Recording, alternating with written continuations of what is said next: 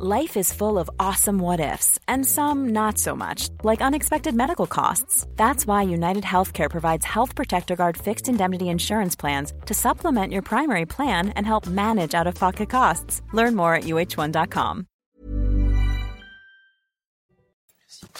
Vous regardez la matinale de CNews. Merci d'être avec nous. L'équipe est là. Chana Lousteau, Gauthier Lebret, Lomic Guillot. À la une ce matin, une nouvelle nuit de recherche de victimes dans les décombres des immeubles de Marseille. Six corps ont déjà été retrouvés. Une veillée de prière a été célébrée. Hier soir, on y était. Laure Para est sur place. Un élu de la métropole Nice-Côte d'Azur agressé et insulté par un patron de cirque au sujet d'une installation illégale. Je vous épargne les insultes. On va vous montrer ce qui s'est passé. Le député Adrien Quatennens, condamné pour violence sur sa femme, sera-t-il autorisé par LFI à siéger à nouveau dans le groupe à l'Assemblée nationale? On le saura aujourd'hui, les informations de Gauthier Lebret. A tout de suite, Gauthier. Des documents classifiés de l'armée américaine ont fuité. Le Pentagone estime que cela pose un risque grave pour la sécurité. On sera en direct des États-Unis avec Fanny Chauvin. A tout de suite, Fanny. Et puis la déclaration de revenus à partir de jeudi prochain. Plus de la moitié des Français ne paient pas l'impôt sur le revenu, nous rappellera Lomic Guillot. À Marseille, les recherches continuent pour tenter de retrouver des survivants sous les décombres depuis l'effondrement des 15 et 17 rue de Tivoli. Six corps sans vie ont été retrouvés par les marins-pompiers. Chana. Et les opérations d'identification des victimes se poursuivent. En attendant, deux personnes pourraient encore être sous les gravats. On rejoint tout de suite Laure Para, notre correspondante à Marseille. Laure, les recherches se poursuivent ce matin. Oui, les recherches se poursuivent, hein, vous le voyez, hein, les marins-pompiers sont toujours mobilisés, plus d'une centaine. Cela fait 48 heures qu'ils travaillent sans relâche, un travail de fourmi. Hier, ils ont concentré leurs efforts sur l'arrière du bâtiment, là où ils avaient localisé les chambres à coucher. Et aujourd'hui, désormais, ils poursuivent vers l'avant, là où étaient situées les pièces à vivre. Le travail est toujours aussi lent, la zone sinistrée fragile, les immeubles aux alentours abîmés par la déflagration sont en permanence surveillés par des télémètres laser qui mesure le moindre mouvement des bâtiments. Objectif anticiper tout risque d'éboulement. C'est près de 500 mètres cubes de décombres qui ont déjà été enlevés. Il en reste encore beaucoup. Avec l'aide des chiens et des sondes thermiques, les secouristes euh, continuent dans ces conditions euh, difficiles. Le quartier, quant à lui, est toujours bouclé. 43 immeubles ont été évacués hier par mesure de précaution. 200 personnes ont dû quitter leur logement, en partie pris en charge par la mairie. Laure Para avec les images de Stéphanie Rouquier. Merci à, toutes les deux. Les premiers hommages aux victimes à Marseille. Hier soir, une veillée de prière était organisée dans la paroisse Saint-Michel, située à quelques centaines de mètres de la, rue de Tivoli. Hein. Et le cardinal archevêque de la ville, Jean-Marc Aveline, présidait la cérémonie et sur les bancs de l'église, des riverains, des témoins du drame, mais pas que. Voyez ce reportage de Loïc Tonta, Thibault Marcheteau et Célia Barotte. Après le drame, l'heure des hommages à Marseille. Et c'est en l'église Saint-Michel, dans le 5e arrondissement, situé non loin de la rue de Tivoli, que cette cérémonie s'est déroulée. Pour de nombreux Marseillais, il était important de se réunir en mémoire des victimes de cet effroyable effondrement. Oui, ça m'a fait beaucoup de peine, les gens. C'est toute une famille presque qui était là-bas. Même si j'habite plus loin dans la rue, je suis moins impacté que forcément ceux qui sont dans le périmètre, mais malgré tout, c'est ça marque. Dans l'église, très ému, tous se souviennent du bruit assourdissant qu'ils ont entendu au moment de l'explosion. On a vu un nuage de poussière en, l'air, puisqu'on était sur un plateau, on voyait vraiment bien au niveau des toits. Et euh, ensuite, euh, ça a été un silence de mort, quoi. plus ou moins. Ça, par rapport au gros boom, ça a été incroyable. Quoi. Cette veillée de prière aura également permis aux Marseillais de vivre un moment de communion pour surmonter cette catastrophe. Un patron de cirque qui agresse violemment un élu. Ça s'est passé hier après-midi près de Nice. Tout est parti de l'installation illégale du cirque Zavata sur la commune de Saint-Laurent-du-Var. Plusieurs élus se sont rendus sur place pour faire partir ce cirque. Hein. Oui, mais la situation s'est euh, envenimée entre le patron du cirque et Anthony Boré, le vice-président de la métropole Nice-Côte d'Azur. Le récit d'Adrien Spiteri. Et pas honte? Échange tendu entre Anthony Boré et John Zavata hier. Le vice-président de la métropole de Nice s'est pris à partie. puis insulté par le circassien. À l'origine de l'affaire, une installation illégale du cirque à Saint-Laurent-du-Var. Ce député des Alpes-Maritimes raconte. Ils se sont fait passer pour un agent de la ville pour demander une occupation du domaine public. Et en réalité, bah, c'était pas eux, c'était le cirque Muller. Donc c'est un faux et usage de faux, mais total, c'est le premier des délits. Mais surtout, au-delà de ça, il y a quelque chose moi qui m'a frappé aujourd'hui, c'est la violence, la violence euh, du cirque Muller. Une scène similaire avait déjà eu lieu en février dernier avec le maire de Nice, Christian Estrosi. La justice avait ordonné l'expulsion du cirque. Alors que je ne vous autorise pas à vous produire. Aujourd'hui, les élus dénoncent les mauvais traitements infligés aux animaux sauvages et demandent au préfet de réagir. Il va falloir que le ministère maintenant de l'Intérieur soit aux côtés des élus des Alpes-Maritimes qui entendent faire respecter la loi et l'autorité. La métropole de Nice a décidé de porter plainte contre l'un des gérants du cirque. Quelle violence euh, on sera avec Anthony Boré, vice-président de la métropole Nice-Côte d'Azur et président de Côte d'Azur Habitat. À 8h30, il a choisi CNews pour témoigner ce matin. Voilà qui pourrait provoquer la polémique. Adrien Quatennens pourrait être réintégré dans le groupe insoumis à l'Assemblée nationale. Adrien Quatennens qui a été condamné euh, pour euh, violence sur sa femme. Les députés insoumis, Gauthier Lebret, doivent trancher aujourd'hui. Hein. Oui, ils doivent se prononcer euh, aujourd'hui, vraisemblablement par un vote lors d'un bureau ce matin à l'Assemblée. Alors je vous rappelle qu'Adrien Quatennens a effectivement été exclu pour 4 mois. 4 mois, c'est la peine de prison avec sursis dont il a écopé aussi pour euh, violence conjugale. Alors ça fait trois mois hein, qu'il est revenu à l'Assemblée, mais en tant que non inscrit après euh, cette exclusion. En fait, c'est une exclusion en trompe-l'œil depuis le départ. Dès son retour en commission, il a été escorté par des députés euh, insoumis. Vous voyez d'ailleurs ces images actuellement à l'écran des députés insoumis dès son retour en commission qui l'ont escorté face à la meute de journalistes. Et puis il s'est fait applaudir hein, par des députés insoumis quand il a repris la parole pour la première fois dans l'hémicycle. Alors c'est le sujet par excellence qui divise la NUPES, qui n'a pas besoin de ça en plus euh, en ce moment. Pour les socialistes, il ne doit pas être réintégré. C'est ce qu'a dit euh, Boris euh, président du groupe. Il a dit que ça serait une erreur.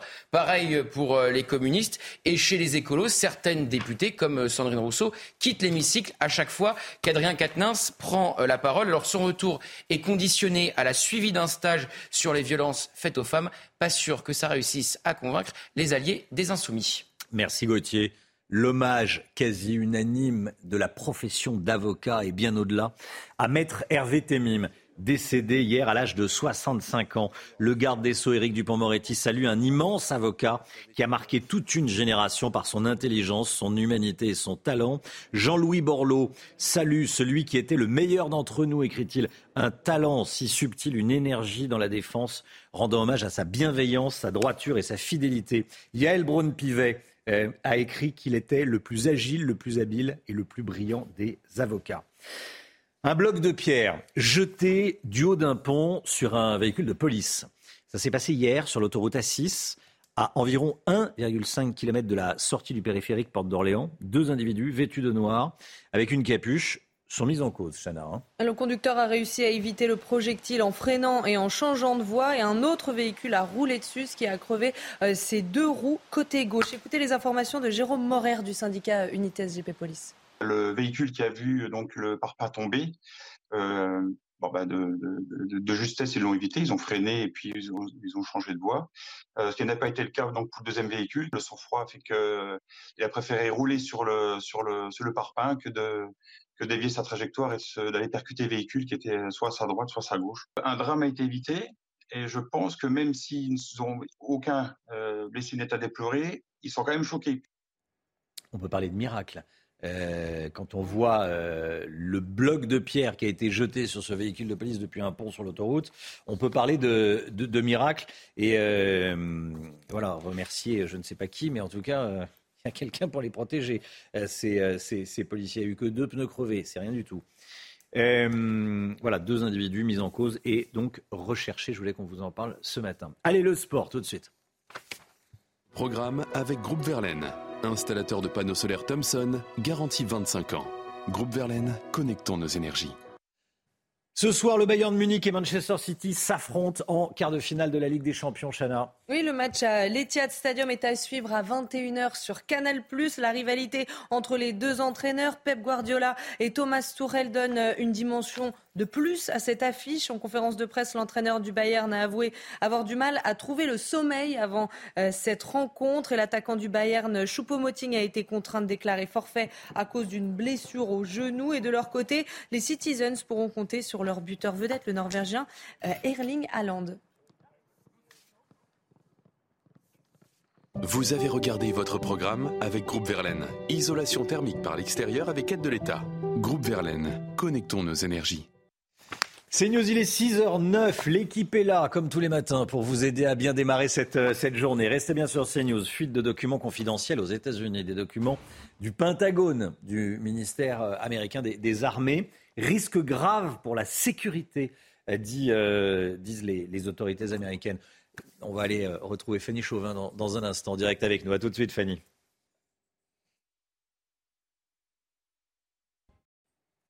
C'est News, il est 6h13. Merci d'être avec nous. Tout d'abord, le point info, ce qu'il faut savoir dans l'actualité ce matin. Chana Lousteau. Emmanuel Macron en visite aux Pays-Bas pendant deux jours. Le président de la République et son épouse ont été invités par le couple royal. Ils arriveront à 10h à l'aéroport d'Amsterdam. C'est la première visite d'État d'un président français au Royaume des Pays-Bas en 23 ans. Objectif, renforcer les liens et accroître la coopération entre les deux pays. Les recherches sont terminées dans le massif du Mont Blanc. Les secours ont retrouvé toutes les personnes recherchées après la violente avalanche de dimanche dernier au Contamine Montjoie. Et le bilan est lourd. Six morts et un blessé léger. C'est l'un des bilans les plus meurtriers de ces dernières années. Et puis Valérie Pécresse lâche du lest sur la privatisation des bus de la RATP. La présidente d'Île-de-France Mobilité s'est dite prête à une ouverture progressive à la concurrence, une annonce faite après les nombreuses menaces des syndicats de faire grève pendant les JO de Paris. En revanche, la date de fin de leur monopole restera le 1er janvier 2025. Un risque grave pour la sécurité nationale des États-Unis, rien que ça. Voilà ce que dit le Pentagone hier soir après la fuite de documents classifiés, notamment liés à l'Ukraine. Pentagone, le, ministère américain des, des, armées. L'inquiétude monte au sein du gouvernement. Le président Joe Biden a été informé de cette situation. Fanny Chauvin, en direct avec nous de, de New York. Bonjour Fanny. Bonjour. Fanny, en quoi cette fuite peut avoir un impact sur la sécurité des États-Unis? Dites-nous. Eh bien, ces documents dévoilent des informations euh, confidentielles. Ils sont euh, issus des différents services de renseignement, la NSA, la CIA ou encore euh, le Pentagone. Et ce qui inquiète le plus les autorités américaines, c'est qu'on ne sait toujours pas d'où vient la fuite et si d'autres documents vont être dévoilés. Pour le moment, une centaine d'entre eux ont été rendus publics et ils dévoilent des informations tactiques et stratégiques qui datent de fin février, début mars, notamment sur la guerre en Ukraine. On y trouve un calendrier d'opération, un relevé d'armement ou encore la situation sur le front de Bakhmut. On apprend aussi euh, que l'Égypte aurait l'intention de livrer 40 000 roquettes à la Russie. Et encore, un document révèle que les États-Unis espionnent Volodymyr Zelensky. Les autorités ukrainiennes ne sont pas surprises, mais elles sont mécontentes de cette fuite, comme de nombreux alliés de Washington. Alors cette fuite, elle porte forcément atteinte à la réputation et à la fiabilité du renseignement américain. Washington qui essaye d'éteindre l'incendie le plus rapidement possible. Beaucoup de ces documents ne sont plus en ligne. Merci beaucoup, Fanny Chauvin. Euh, que, que les Américains surveille, alors je ne sais pas à quel niveau, mais surveille Volodymyr Zelensky, c'est pas non plus un scoop, euh, euh, voilà, qu'il l'espionne, qu'il suive son téléphone portable, non. Qu'il le suive de près, euh, oui, ça on peut l'imaginer, on peut l'imaginer aisément. Fanny Chauvin, en direct de, New York. Le gouvernement continue son combat contre les feux de forêt, Chana. Hein. Oui, Gérald Darmanin sera en Gironde en fin de journée pour présenter euh, son plan euh, anti-feu. Il sera accompagné du ministre de la Culture, Marc Fesneau, et du ministre de la Transition écologique, Christophe Béchu. Un, un nouveau dispositif qui fait suite évidemment aux incendies dévastateurs de l'été dernier. Reportage de Sarah Varny. En septembre dernier, les bulldozers étaient encore en action afin de créer des pare-feux pour éviter toute reprise de flammes. Un travail titanesque après un été dévastateur. Près de 30 000 hectares étaient partis en fumée, dont l'emblématique camping Les Flots Bleus. Plusieurs mois après le drame, l'établissement a malgré tout réussi à rouvrir ses portes. Le président de la République, dans un tweet, a tenu à les féliciter. En juillet dernier, à la thèse de Bûche, j'ai fait une promesse aux victimes des incendies, être à leur côté. Un cap pour les campings, rouvrir la saison prochaine. Celui des flots bleus était détruit, il vient de rouvrir. Bravo à tous les artisans de cette renaissance. Des annonces sont attendues aujourd'hui de la part des élus avec un plan anti-feu, avec l'espoir notamment que des moyens supplémentaires pour les pompiers tels que les Canadaires soient déployés avant l'arrivée des beaux jours. L'an dernier, Emmanuel Macron s'était rendu en Gironde et s'était déjà engagé à plus d'appareils. Est-ce qu'il faut en, en avoir davantage? La, question, la réponse est de manière à peu près sûre oui. Ça pose deux choses. Un, c'est une réflexion européenne qu'il faut avoir. Je le dis d'autant plus que c'est l'Europe hein, qui paye nos nouveaux moyens. L'année 2022 avait battu tous les records de température et de sécheresse, et cet hiver n'a pas permis de remplir les nappes phréatiques, laissant craindre à un retour de flamme pour l'été prochain. Il est 6h18, restez bien avec nous dans un instant l'impôt sur le revenu. Chaque année, il faut déclarer ses revenus. C'est pas toujours une partie de plaisir, faut se le dire. C'est à partir de jeudi prochain. Voilà, qui paye l'impôt sur le revenu? Tiens, au fait, en France, on va en parler avec Lomi Guillot dans un instant. À tout de suite. Bon réveil à tous. Rendez-vous avec Pascal Pro dans l'heure des pros, du lundi au vendredi de 9h à 10h30. C'est News 6h21. On va se pencher sur euh, la déclaration de revenus. C'est jamais c'est jamais une grande joie, hein, faut avouer. Oui, c'est l'épreuve annuelle. C'est l'épreuve annuelle. Le de Guillaume, jeudi prochain, ce sera le début de la campagne pour la déclaration des revenus 2022. Hein, on déclare les revenus de l'année précédente. Tout le monde va y passer? Pratiquement 40 millions de foyers euh, sont concernés, de foyers fiscaux, c'est-à-dire de personnes qui vont devoir remplir cette déclaration de revenus. Alors attention, on va le voir, ça ne veut pas dire que ce sont des personnes qui vont payer euh, des impôts, effectivement. Ils vont simplement devoir, ces foyers, déclarer ce qu'ils ont gagné dans l'année. Cette déclaration est désormais à remplir obligatoirement en ligne, sauf si vous n'avez aucun accès à Internet. En 2022, 34 millions de foyers ont déclaré leurs revenus en ligne ou de manière automatique, c'est-à-dire simplement en renvoyant la déclaration pré-remplie sans avoir de modification à faire. Et vous l'avez dit, c'est donc à partir de jeudi que sur le site des impôts, chacun va pouvoir aller voir sa déclaration pré-remplie et la compléter si besoin. Pour ceux qui déclarent encore sur papier, il faudra la renvoyer avant, vous le voyez, le 22 mai. Puis pour les autres, c'est en fonction de votre zone de résidence. Ça va s'étaler entre le 25 mai et le 8 juin pour valider cette déclaration. À partir de quel revenu est-on imposable? Alors en gros, une personne seule va être imposable à partir de 1485 euros de salaire net par mois sur 12 mois. Mais imposable, ça ne veut pas dire que vous allez payer des impôts. Il y a une subtilité. Le fisc ne recouvre pas les impôts en dessous de 61 euros. En clair, vous ne paierez pas d'impôts à partir de cette somme, même si vous êtes imposable. Pour payer, il faut gagner à partir de 1517 euros net par mois sur 12 mois si vous êtes une personne seule. Ça exclut donc beaucoup de ménages. Hein. Oui, c'est un chiffre qu'on n'a pas toujours en tête, mais 56%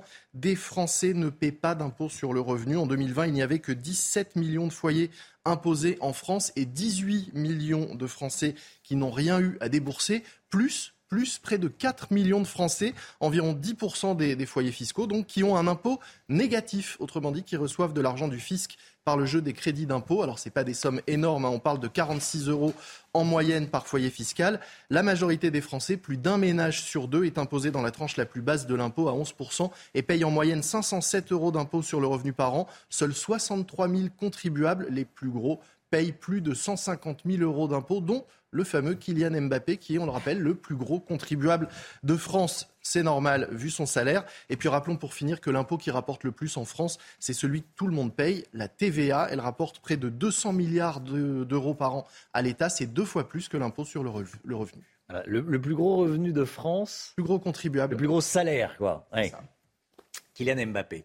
6 millions par mois, hein, annonce l'équipe annonce l'équipe. Donc ça mm. fait euh, plus de 70 millions de, enfin, plus de 70 millions d'euros ah. par, euh, par an. Merci beaucoup, Lomique Guillot. Voilà, impôt sur le revenu, qui le paye et bien se, bien se souvenir avec toutes les, toutes les dates. Mais c'était important de, de, préciser. Restez bien avec nous sur CNews. Dans un instant, euh, on va vous parler de, de ce qui se passe à la frontière franco-italienne. Éric Ciotti, député LR et président des Républicains, dénonce et dit craindre un raz-de-marée migratoire à la frontière franco-italienne. Alors, comme on dit, les, mots ont un sens. Raz-de-marée migratoire. Euh, il a demandé des renforts, il les a obtenus. Le ministère de l'Intérieur a, envoyé deux escadrons de, gendarmerie euh, supplémentaires pour euh, contrôler la frontière entre la France et l'Italie. On va tout vous dire et on sera d'ailleurs avec un policier à 7h10. Restez bien avec nous sur CNews. Tout de suite, c'est la météo avec Alexandra Blanc. La météo avec Groupe Verlaine. Installateur de panneaux solaires Thomson, garantie 25 ans. Groupe Verlaine, connectons nos énergies. La météo, Alexandra, avec une journée de transition aujourd'hui. Avant une nette dégradation prévue demain.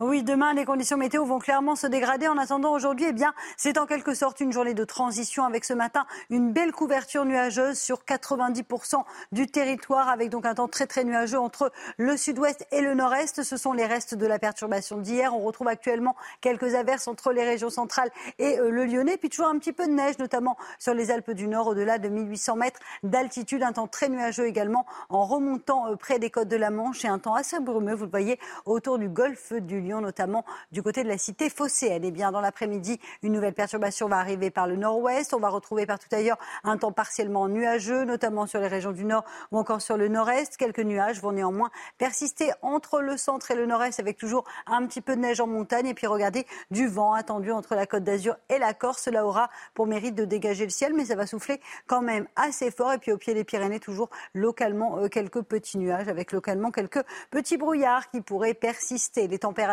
grande douceur ce matin. Grâce à qui? Eh bien, grâce à la couverture nuageuse, grande douceur, notamment dans le sud-ouest ou encore sur les régions centrales, 11 degrés du côté de Lyon ou encore 9 degrés à Paris. La minimale, eh bien, ce sera pour nos amis corses avec seulement 6 degrés. Et puis dans l'après-midi, les températures vont rester très très douces autour du golfe du Lyon. 23 degrés à Marseille, Montpellier ou encore à Perpignan. Vous aurez en moyenne 21 degrés à Toulouse, 20 degrés à Bordeaux. La douceur qui remonte également sur les régions centrales ou encore sur la Touraine avec en moyenne entre 15 et 16 degrés. Demain, grande, grosse dégradation avec cette perturbation qui arrive cet après-midi, qui va balayer le pays d'ouest en est. Attention au vent tempétueux attendu près des côtes de la Manche. Ça va souffler bien, bien fort avec des rafales de l'ordre de 80 à 90 km par heure. Et puis, jeudi et vendredi, je vous disais, un défilé de perturbations avec une perturbation très active pour la journée de vendredi. Côté température, ça va baisser. Il faudra vraiment attendre le week-end qui arrive pour retrouver l'anticyclone et donc un temps beaucoup plus calme. On prend à présent la direction de la Colombie. Regardez avec ces images du côté de la Colombie, sur le centre de la Colombie, avec le volcan Nevada del Ruiz qui pourrait rentrer en éruption euh, d'ici euh, quelques jours, voire même quelques semaines. Il est passé en alerte orange. Attention, l'alerte rouge n'est pas si loin. 7500 personnes devraient être évacuées. Et si ce volcan colombien rentrait en éruption, eh bien, plus de 57 000 personnes pourraient être concernées par cette éruption. Image donc impressionnante du côté de la Colombie. On vous donnera bien sûr des nouvelles de cette éruption. Vous avez regardé la météo avec Groupe Verlaine. Isolation thermique par l'extérieur avec aide de l'État. Groupe Verlaine, connectons nos énergies. C'est News, il est bientôt 6h28. On est un petit peu en avance ce matin. Ça arrive, hein Parfois on est en retard. Là aujourd'hui on est un petit peu en avance. Bon, euh, en tout cas toute l'équipe est là. On est avec Chana, on est avec Gauthier et on est avec Lomic. Beaucoup de sujets encore ce matin. On va parler tiens, du permis à 16 ans notamment. Euh, le permis de conduire à partir de, 16 ans. C'est dans les tuyaux du gouvernement. Ça, c'est un sujet qui intéresse beaucoup. Euh, je suis sûr que vous avez un avis, tiens. Sur le, permis à partir de, 16 ans. C'est le cas aux États-Unis. On peut, euh, aux États-Unis, passer le permis dès 16 ans, mais ils n'ont pas tout à fait les mêmes routes que nous. Hein. C'est plus droit, plus large et un peu plus d'espace. Donc, c'est peut-être plus adapté à, des débutants que nos, rues parfois sinueuses. Voilà. Et puis, dans, les, dans les tuyaux du gouvernement, également, baisser le nombre d'heures obligatoire euh, au lieu de 20 heures. Ça pourrait être un petit peu moins, ça pourrait baisser le prix du permis de conduire. On va en parler ce matin. Il est bientôt 6h30 à la une. Écoutez bien, deux escadrons de gendarmerie supplémentaires postés à la frontière entre la France et l'Italie. Éric Ciotti dit craindre un raz-de-marée migratoire. On en parle. Colère de riverains après l'effondrement des immeubles. Certains habitants s'inquiètent de l'état des équipements marseillais et notamment des canalisations de gaz. Le permis de conduire à partir de 17 ans, donc, voire 16 ans, c'est à l'étude au gouvernement. Est-ce que c'est une bonne idée? Selon vous, on en parle ce matin. Les stations touristiques sont à la recherche de saisonniers. C'est de plus en plus compliqué de trouver des saisonniers. Reportage CNews à Noirmoutier. Et puis Marine Le Pen reçue à Matignon aujourd'hui pour parler de la réforme des retraites. Épargnée pour le moment par les critiques du gouvernement, elle pourrait redevenir une cible politique les informations de Gauthier Lebret. A tout de suite, Gauthier. Contenir un raz-de-marée migratoire, c'est l'objectif d'Éric Ciotti, qui a annoncé des renforts de gendarmes à la frontière avec l'Italie, Chana. Oui, le député Les Républicains des Alpes-Maritimes dénonce une situation migratoire alarmante avec un record d'entrée de mineurs non accompagnés le mois dernier. Alors, quelle est la réalité sur place? On voit ça avec Michael Dos Santos. C'est ici, à la frontière franco-italienne, qu'un peu plus de 200 gendarmes mobiles ont posé leurs valises. Cela fait suite au courrier adressé la semaine dernière par Éric Ciotti à Gérald Darmanin. Le député LR des Alpes-Maritimes y dénonce une situation migratoire alarmante. En mars 2023, le flux entrant de mineurs non accompagnés a battu un nouveau record avec 521 prises en charge. Le volume de mineurs à accueillir atteint au 5 avril 2023 729 mineurs non accompagnés. Si elle est moins impactée que les communes du littoral, Breil-sur-Roya accueille tout de même des migrants. Pour le maire de la ville frontalière, la hausse significative de ces derniers mois est loin d'être une surprise constate à cette période de l'année dans les Alpes-Maritimes en général euh, une augmentation euh, des, flux migratoires euh, qui, traversent la frontière entre la France et l'Italie. Il semblerait que après des années, notamment marquées par la crise sanitaire, on, revienne à, des années avec des flux migratoires très importants. Selon Eric Ciotti, les migrants proviennent majoritairement de Côte d'Ivoire, de Guinée, de Tunisie ou encore du Mali des pays qui font face à de nombreuses difficultés sont des pays euh, qui euh, euh, connaissent des conflits, des conflits militaires, des conflits ethniques, des conflits politiques. Des migrants confrontés également aux politiques anti-immigration de la Tunisie ou encore de l'Italie. À Marseille, les recherches continuent pour tenter de retrouver des survivants sous les décombres depuis l'effondrement des, 15 et 17 rue de Tivoli. Six corps sans vie ont été découverts par les marins-pompiers. Les opérations d'identification des victimes se poursuivent. Et en attendant, deux personnes pourraient encore être sous les gravats. On rejoint tout de suite Laure Parra, notre correspondante à Marseille. Euh, Laure, quels sont les derniers éléments de l'enquête? Hier soir, le parquet a annoncé que pour la première fois, les experts judiciaires ont pu débuter leur travail sur la zone sinistrée pour identifier les causes de l'explosion, euh, de la déflagration qui pour... Alors Laure, ce que je vous propose, on a un petit problème de, liaison avec Marseille. Ça arrive. Euh, je vous propose qu'on vous retrouve un petit peu plus tard. On va retrouver leur para un petit peu plus tard. Euh, si les, causes de l'explosion sont encore indéterminées, certains riverains en colère dénoncent la vétusté des équipements à Marseille et notamment des conduites de gaz. Je voudrais qu'on regarde ce reportage de Loïc Tontat et de Célia Barotte. Après le choc, la colère des Marseillais. 48 heures après le drame survenu rue de Tivoli, les habitants dénoncent la vétusté des bâtiments dans la seconde ville de France. Les bâtiments, c'est pas assez solide. Il y en aura bien d'autres, malheureusement. Mais c'est tout à refaire, ces putains de canalisation, de gaz et tout. Quand vous pensez qu'il y a des maisons qui ont plus de 100 ans et que, bon, rien n'a été fait, euh, ça n'a jamais été refait, les canalisations par elles-mêmes. Et ils évoquent l'absence de remise en état des bâtiments et de la voirie tout ça mériterait d'être fait plutôt que de faire, de construire des bâtisses là pour les touristes, d'abord pour les contribuables. La cause exacte de l'explosion n'a pas été communiquée, mais le préfet des Bouches-du-Rhône n'a pas exclu la possibilité d'une fuite de gaz. En 2021, la ville a procédé à plus de 1000 interventions de mise en sécurité liées à des logements insalubres. Voilà, on va retrouver leur parrain un petit peu plus tard quand ça fonctionnera à nouveau. Débats animés en vue au Sénat. Une proposition de loi sur l'école déposée par le sénateur LR Max Brisson va être examinée aujourd'hui. Vous allez voir, c'est très intéressant. Et dans ce texte, il propose entre autres de donner au directeur d'école une autorité hiérarchique sur ses enseignants. Aujourd'hui, cette autorité est exercée par l'inspecteur de l'éducation nationale. Alors concrètement, que contient ce texte? On voit ça avec Marine Sabourin. Elle est présentée par LR comme un antidote au mot de l'école. La proposition de loi vise d'abord à décentraliser le système éducatif en permettant par exemple plus de liberté dans le recrutement des professeurs, l'organisation pédagogique ou encore les dispositifs d'accompagnement des élèves. Car selon un rapport de la Cour des comptes de 2021, seulement 10% des décisions prises en matière éducative le sont au niveau des établissements. Cette proposition s'inspire directement d'une réforme conduite au Royaume-Uni en 2010 les systèmes éducatifs qui réussissent le mieux sont ceux qui partent des établissements, qui donnent la main aux équipes pédagogiques. Faisons comme les autres pays d'Europe, qui réussissent beaucoup mieux que nous et qui mettent souvent moins d'argent que nous. Le rôle des chefs d'établissement pourrait également changer. Ils disposeraient d'une autorité hiérarchique sur les enseignants, aujourd'hui exercée par l'inspecteur de l'éducation nationale, et pourraient davantage gérer le budget octroyé à l'établissement scolaire. L'un des derniers articles prévoit d'imposer une interdiction des signes religieux ostensibles aux accompagnants des sorties scolaires et de rendre obligatoire le port de l'uniforme dans toutes les écoles, collèges et lycées publics ou privés sous contrat. La gauche et Renaissance devraient s'opposer par voie d'amendement à de nombreuses dispositions du projet de loi. Emmanuel Macron se fâche avec ses alliés européens et américains. En cause, ses propos sur Taïwan après sa visite en Chine.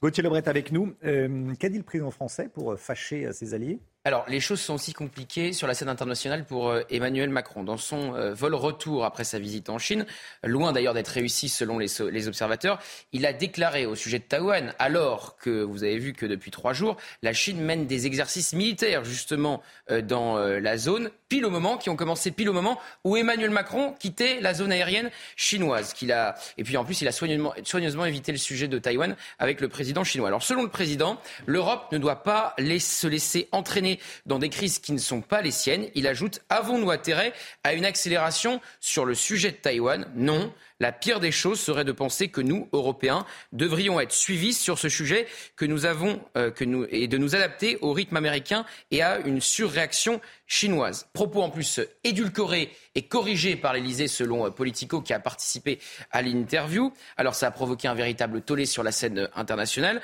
notamment évidemment aux États-Unis qui sont euh, très engagés en Europe en Ukraine.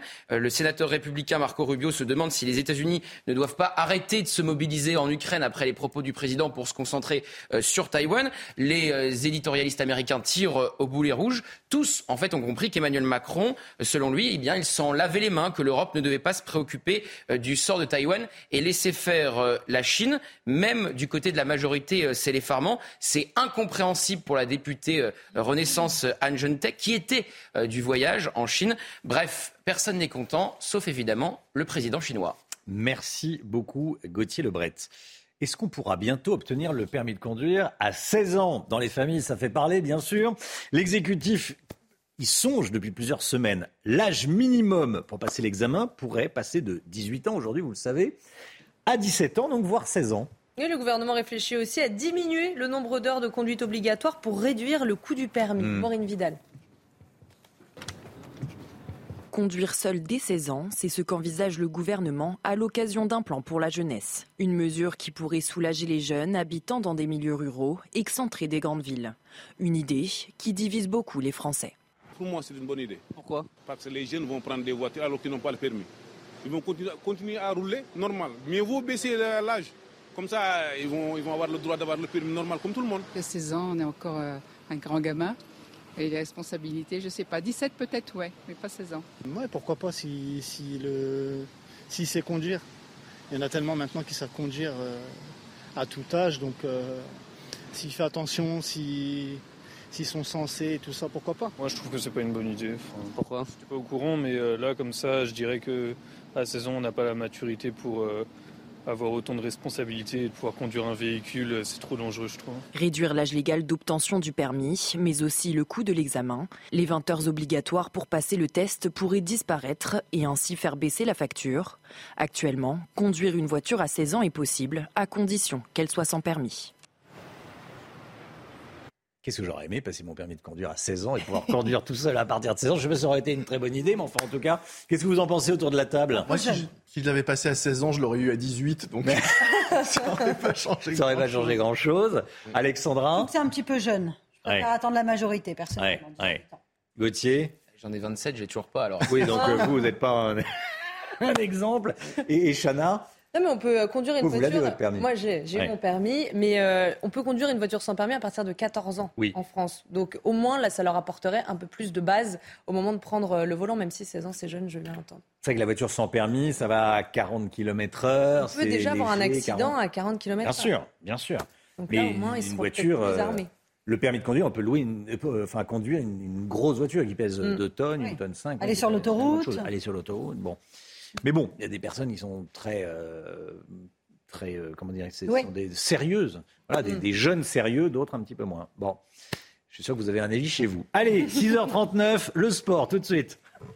Votre programme avec Groupe Verlaine, installateur de panneaux solaires Thomson, garantie 25 ans. Groupe Verlaine, connectons nos énergies. Le sport avec du foot féminin ce soir avec notre équipe nationale qui affronte le Canada ce soir, Chana. Hein. Oui, coup d'envoi à 21h10 au Mans. C'est le dernier match amical pour les Bleus avant la liste pour la Coupe du Monde. Nos joueuses vont devoir être à la hauteur face aux championnes olympiques canadiennes. Et cette rencontre va permettre de confirmer la méthode d'Hervé Renard, l'entraîneur fraîchement arrivé. Et justement, écoutez-le, il aimerait que les joueuses soient plus soutenues dans les tribunes. J'ai entendu dire qu'il y aurait entre 12 000 et 15 000 et que le stade fait 25 000. Bah moi, je suis pas satisfait. On n'a pas réussi notre, notre progression. Il faudrait que les gens viennent euh, un peu plus nombreux. On a besoin d'eux. Donc c'est important de remplir au maximum un, stade, surtout un beau stade comme ça. Donc euh, s'il y en a qui n'ont rien à faire demain soir, ça serait bien qu'ils viennent au stade. Merci. Vous avez regardé votre programme avec Groupe Verlaine. Isolation thermique par l'extérieur avec aide de l'État. Groupe Verlaine, connectons nos énergies. Voilà, c'est sympa cet appel d'Hervé Renard. Hein, effectivement, il a, euh, il a raison. Il faut aller voir les, aller voir les bleus. Restez bien avec nous dans un instant, petite pause publicitaire. Et juste après, les difficultés des professionnels du tourisme à recruter des saisonniers. Bah oui, on est en avril et il faut recruter en ce moment pour, euh, pour cet été. On va aller à Noirmoutier où euh, les professionnels, notamment les restaurateurs, ont beaucoup de difficultés. Vous allez voir. A tout de suite. Bon réveil à tous. C'est News 6h44. Dans un instant, on va partir à Noirmoutier. Tout d'abord, le point info, tout ce qu'il faut savoir dans l'actualité avec Chanel Housteau. Elisabeth Borne reçoit Marine Le Pen aujourd'hui à Matignon. Le rendez-vous est à 17h30. La Première ministre achève ses consultations sur la réforme des retraites avec la chef de file des députés RN, Marine Le Pen, qui a appelé à plusieurs reprises au départ d'Elisabeth Borne depuis le recours au 49.3 pour faire passer le texte. Cet accident de la route dramatique dans le Morbihan, un homme et une femme de 40 ans ainsi que leur fille de 5 ans sont morts hier. Deux autres personnes sont en urgence absolue. Deux voitures se sont frontalement percutées à une intersection. Les deux blessés ont été pris en charge à l'hôpital de Brest. Un homme poignardé en pleine rue et en pleine journée. Ça s'est passé hier après-midi euh, près de la gare de Melun. La victime âgée de 30 ans est décédée des suites de ses blessures. Des investigations sont en cours pour déterminer les circonstances du drame. Il n'y a pas eu d'interpellation pour le moment. Le Guillot, une précision. Oui, la carte que nous voyons, c'était le Finistère que vous avez montré, pas le Morbihan pour ah. l'accident. Donc, euh, je ne sais pas si. C'est pour montrer l'hôpital de Brest. C'est l'hôpital de Brest, d'accord. Les vacances de Pâques ont commencé samedi pour la zone A et il manque des saisonniers dans la restauration. Vous allez voir que des entreprises tentent de s'adapter comme elles peuvent. Regardez ce reportage CNews signé Michael Chailloux. La baie de la Baule, sous le crachin breton, le week-end de Pâques lance traditionnellement la saison estivale. Malgré la météo, les rues sont bondées, mais pas sûr qu'il y ait suffisamment de personnel pour servir tous les vacanciers.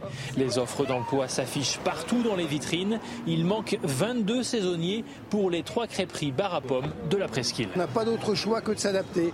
Alors ça veut dire qu'on va ouvrir un peu moins. On va, comment dirais-je, euh, avoir une carte un peu plus restreinte sur une période donnée. Parce qu'effectivement, ce qu'on devait faire à 4, on va le faire à 2. Au bout du passage du Gois, Noirmoutier est plongé dans le brouillard, comme ce patron de trois restaurants de Lille. Le premier est fermé depuis trois mois, faute de personnel. Le second est en délicatesse. Je vais me retrouver avec un salarié en salle et trois personnes en cuisine, dont moi. Et euh, je ne sais pas comment je vais faire pour ouvrir mercredi. Ici, le salaire minimum est à 2000 euros net, logé, nourri, blanchi, pour cinq jours de travail par semaine. Des gens qui s'engagent à venir travailler chez vous aux conditions énumérées qui sont claires, très nettes, et qui ne viennent jamais, et qui ne donnent plus du tout de nouvelles. Voilà, ce à quoi nous sommes tous confrontés euh, euh, dans ce pays aujourd'hui. Avec un taux de chômage à 5,8% en Pays de Loire, la saison 2023 s'annonce comme une des plus tendues pour recruter des saisonniers, selon le GNI, syndicat de la restauration. De plus en plus d'affaires sont à vendre, bien souvent faute de personnel. À mon avis, ils n'ont pas de difficulté pour recruter des personnes pour euh, manger leurs crêpes. Hein. Elles, font, elles font envie. elles font envie, voilà. Euh, les recherches sont terminées dans le massif du Mont Blanc. Les secours ont retrouvé toutes les personnes recherchées après la violente avalanche de dimanche dernier, Chana. Hein. Oui, le bilan est lourd. Six morts et un blessé léger. C'est l'un des bilans les plus meurtriers de ces dernières années. Kylian Salé. On contamine Montjoie. L'heure est à la tristesse et au recueillement. Dans le village, tout le monde connaissait Clément, l'un des deux guides emportés par l'avalanche. Clément était, était dameur comme son papa à la société d'équipement et il était guide, euh, un guide assez expérimenté, très apprécié de ses clients parce qu'il savait parler de sa montagne, il avait des tas d'anecdotes.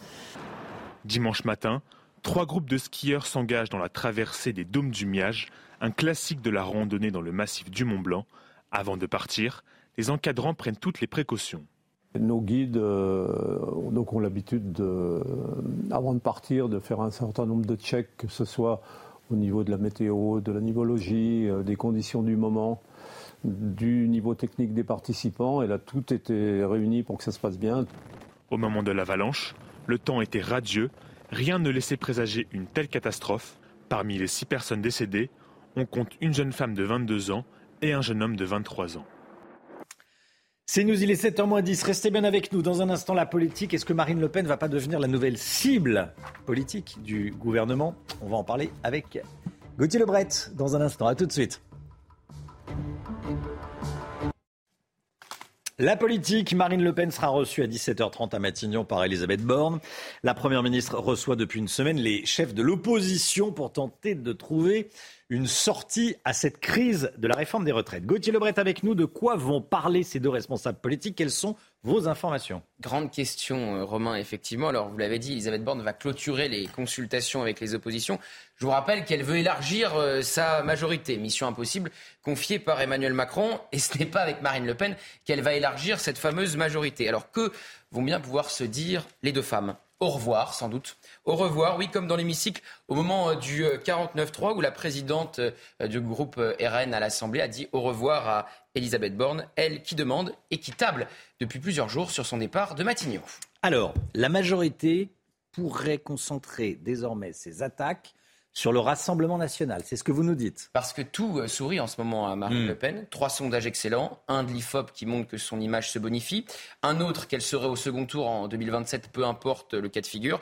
Et un dernier Délab qui dit que si le second tour avec Emmanuel Macron était rejoué aujourd'hui, elle l'emporterait. Je ne parle même pas euh, des sondages qui disent qu'en cas de dissolution, eh bien, le RN gagnerait plusieurs dizaines de députés. Bref, tout va bien pour le Rassemblement national. Sa stratégie de la discrétion, de la parole rare, pour ne pas dire du silence, et de la cravate fonctionne. Moins on entend le RN et ses, et ses députés, plus il progresse. Et Marine Le Pen ne donne pas non plus l'impression d'une désertion, contrairement à Laurent Vauquier chez les Républicains. Mais Marine Le Pen est tellement discrète que la majorité semble l'avoir oubliée, concentrant ses attaques sur la NUPES et Jean-Luc Mélenchon, qui voudrait une révolution tout conflictualisée et qui serait même à l'origine des euh, violences. On a vu euh, Gérald Darmanin se démultiplier pour condamner l'ultra-gauche, l'extrême-gauche et euh, son terrorisme intellectuel, et rien, ou si peu, contre le Rassemblement national. Donc, selon le gouvernement, euh, et du point de vue du gouvernement, il est temps de, changer de cible. Hein. Oui, et c'est le souhait de certains euh, députés euh, Renaissance qui le disent ce matin, notamment dans les colonnes du Parisien. Donc de changer le cible, parce qu'ils voient bien effectivement que Marine Le Pen est la grande gagnante de cette séquence sur les retraites. Sans grands efforts en plus, puisque la majorité se met à dos 7 Français sur 10 opposés à cette réforme des retraites. Et la NUPES donne parfois, pour ne pas dire souvent, un spectacle lamentable à l'Assemblée. Encore faut-il, pour changer de cible, avoir des prises pour attaquer et les bons sujets. De ce point de vue-là, le report du projet de loi sur l'immigration n'aide pas. Le gouvernement aurait pu entrer plus facilement en opposition avec le RN, raté, faute de majorité à l'Assemblée. Merci Gauthier.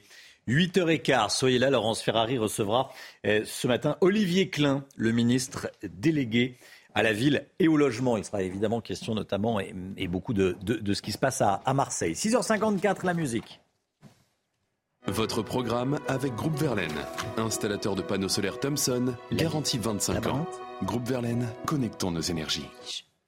Never Felt So Alone. Écoutez, euh, Billy Eilish et Labyrinthe euh, en duo pour un nouveau titre.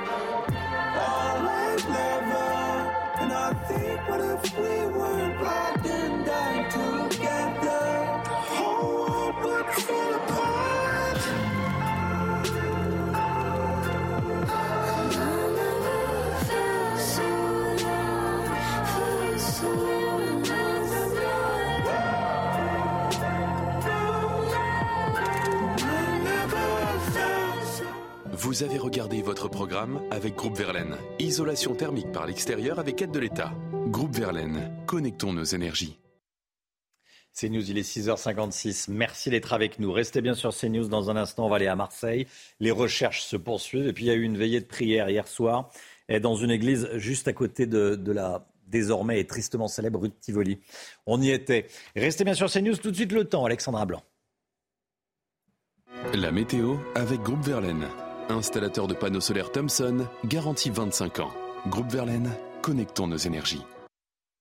Alexandra Blanc, le temps avec euh, un temps nuageux ce matin entre le sud-ouest et le nord-est. hein. Oui, temps très nuageux, mais cela engendre de la grande douceur, température vraiment particulièrement douce ce matin grâce à la couverture nuageuse, 17 degrés en moyenne au Cap Béar, près de 16 degrés à Perpignan ou encore 15,4 degrés à 7 des températures donc particulièrement douces en cette matinée de mardi avec en prime, on le disait, un temps très très nuageux, très brumeux entre le sud-ouest et le nord-est avec la perturbation d'hier qui a tendance à s'évacuer. On retrouve également actuellement quelques averses entre le massif central, le Lyonnais ou encore le sud de la Bourgogne. On retrouve également de la neige au-delà de 1800 mètres d'altitude sur les Alpes du Nord. On a également quelques nuages autour du golfe du Lion et un temps bien nuageux également sur les régions du Nord. D'ailleurs, dans l'après-midi, une nouvelle perturbation va arriver par la Bretagne, perturbation assez active qui donnera de la pluie entre la pointe du Finistère et la pointe du Cotentin avec en prime de bonnes rafales de vent. Et puis partout ailleurs, ce sera globalement l'amélioration avec néanmoins quelques nuages qui vont persister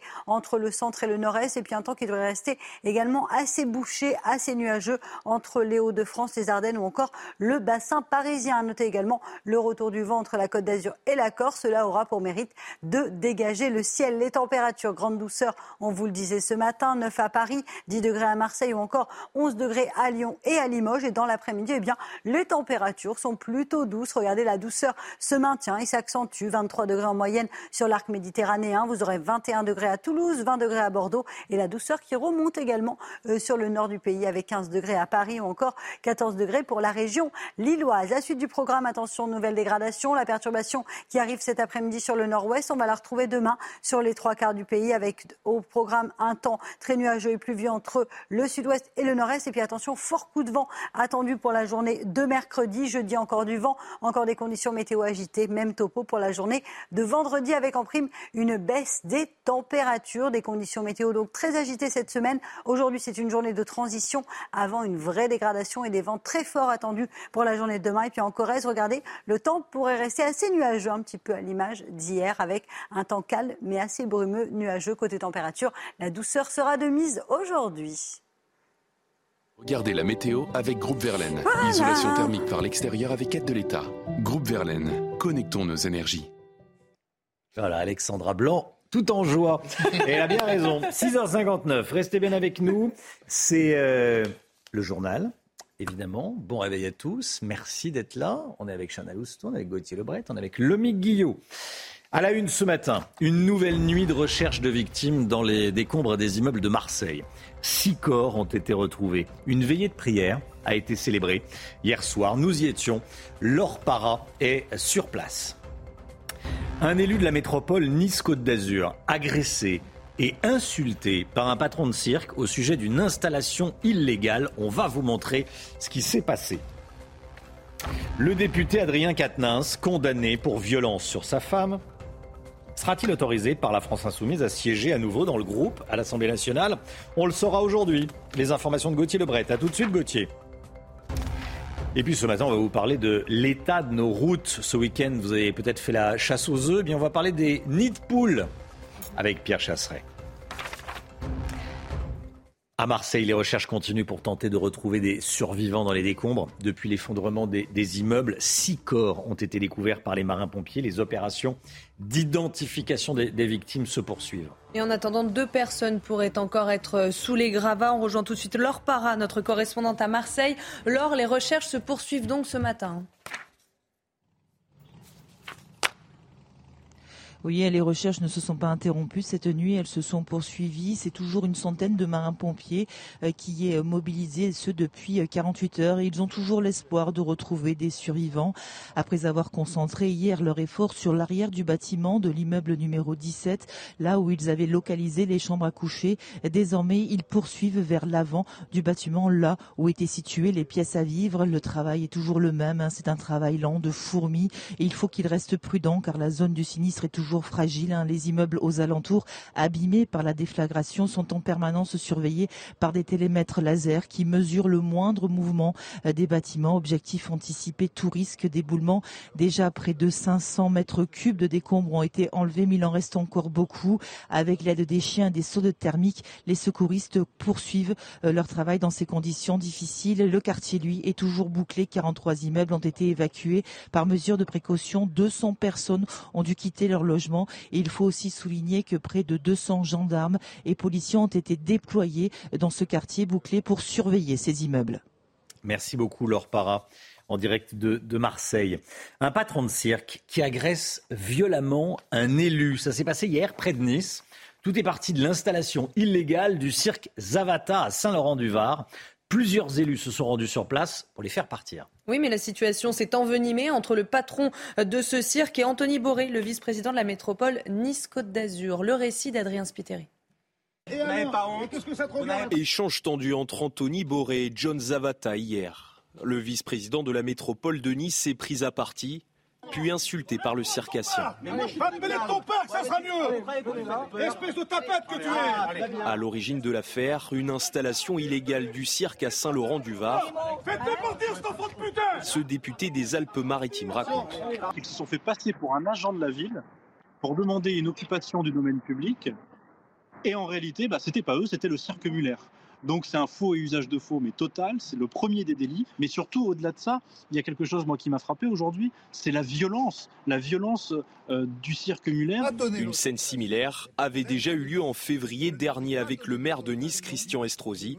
La justice avait ordonné l'expulsion du cirque. Alors que je ne vous autorise pas à vous produire. Aujourd'hui, les élus dénoncent les mauvais traitements infligés aux animaux sauvages et demandent au préfet de réagir.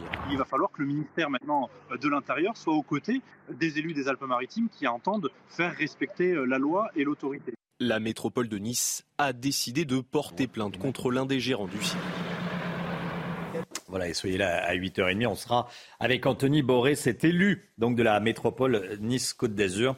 Il sera en direct avec nous à, à 8h30.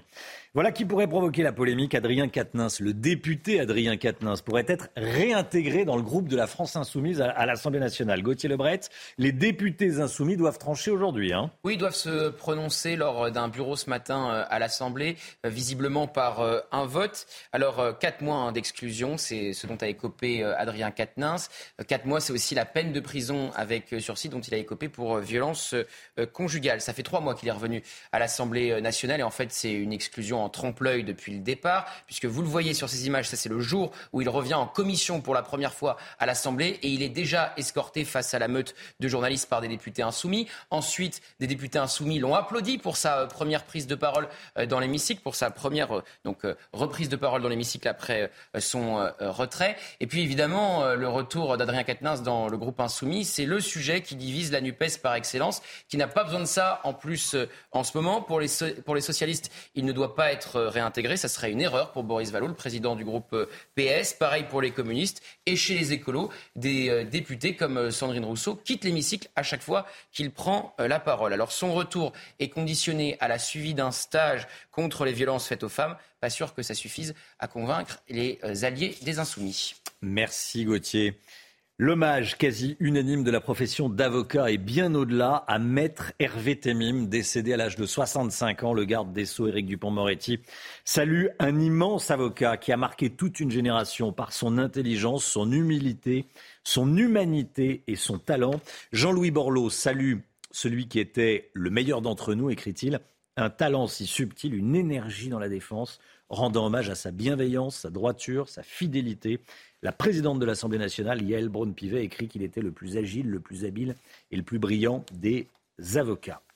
Un risque très grave pour la sécurité nationale des États-Unis. Voilà ce qu'a estimé le Pentagone hier soir après la fuite de documents classifiés, notamment liés à l'Ukraine, Chana. Oui, l'inquiétude monte au sein du gouvernement américain et le président Joe Biden a été euh, informé de cette situation. Le sport à présent avec euh, Bayern Munich contre City, Manchester City, c'est ce soir. Votre programme avec Groupe Verlaine, installateur de panneaux solaires Thomson, garantie 25 ans. Groupe Verlaine, connectons nos énergies. City, Bayern, Bayern City, les deux clubs s'affrontent pour les quarts de finale de la, de la Ligue des Champions. Le match à l'Etihad Stadium est, est à suivre à 21h sur Canal+. Oui, la rivalité entre les deux entraîneurs, Pep Guardiola et Thomas Tuchel, donne une dimension de plus à cette affiche. En conférence de presse, l'entraîneur du Bayern a avoué avoir du mal à trouver le sommeil avant cette rencontre. L'attaquant du Bayern, Choupo-Moting, a été contraint de déclarer forfait à cause d'une blessure au genou. Et de leur côté, les Citizens pourront compter euh, sur leur buteur vedette, le norvégien Erling Haaland. Vous avez regardé votre programme avec Groupe Verlaine. Isolation thermique par l'extérieur avec aide de l'État. Groupe Verlaine, connectons nos énergies. Des renforts de gendarmerie à la frontière entre la France et l'Italie. On va en parler dans un instant avec Bruno Bartosetti, porte-parole unité SGP Sud. Il est policier. Euh, merci beaucoup euh, Bruno Bartosetti d'être euh, en direct avec nous. Je voulais vous avoir et merci d'avoir accepté l'invitation parce que Eric Ciotti parle de raz-de-marée migratoire à la frontière franco-italienne. Raz-de-marée migratoire. Qu'en est-il Des éléments de réponse dans un instant? A tout de suite. Bon réveil à tous. C'est News, il est 7h10. Merci d'être avec nous. On est en direct avec Bruno Bartosetti. Bonjour Bruno Bartosetti. Merci d'être euh, en direct sur, euh, sur CNews. Porte-parole unité SGP Sud. Vous êtes policier. Et je voulais revenir avec vous sur ce qu'a écrit et demandé Éric Ciotti, le député euh, Les Républicains des Alpes-Maritimes et, et président des Républicains. Il annonce des renforts de gendarmes à la frontière avec l'Italie et il dit craindre un raz-de-marée migratoire.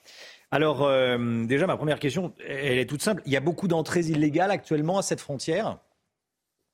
Oui, bonjour. Ben, euh, oui, énormément d'entrées. Alors, je ne vais pas vous donner un chiffre bien précis, mais on peut multiplier par deux ou trois le nombre d'entrées, ou même quatre par rapport à il y a, quelques années.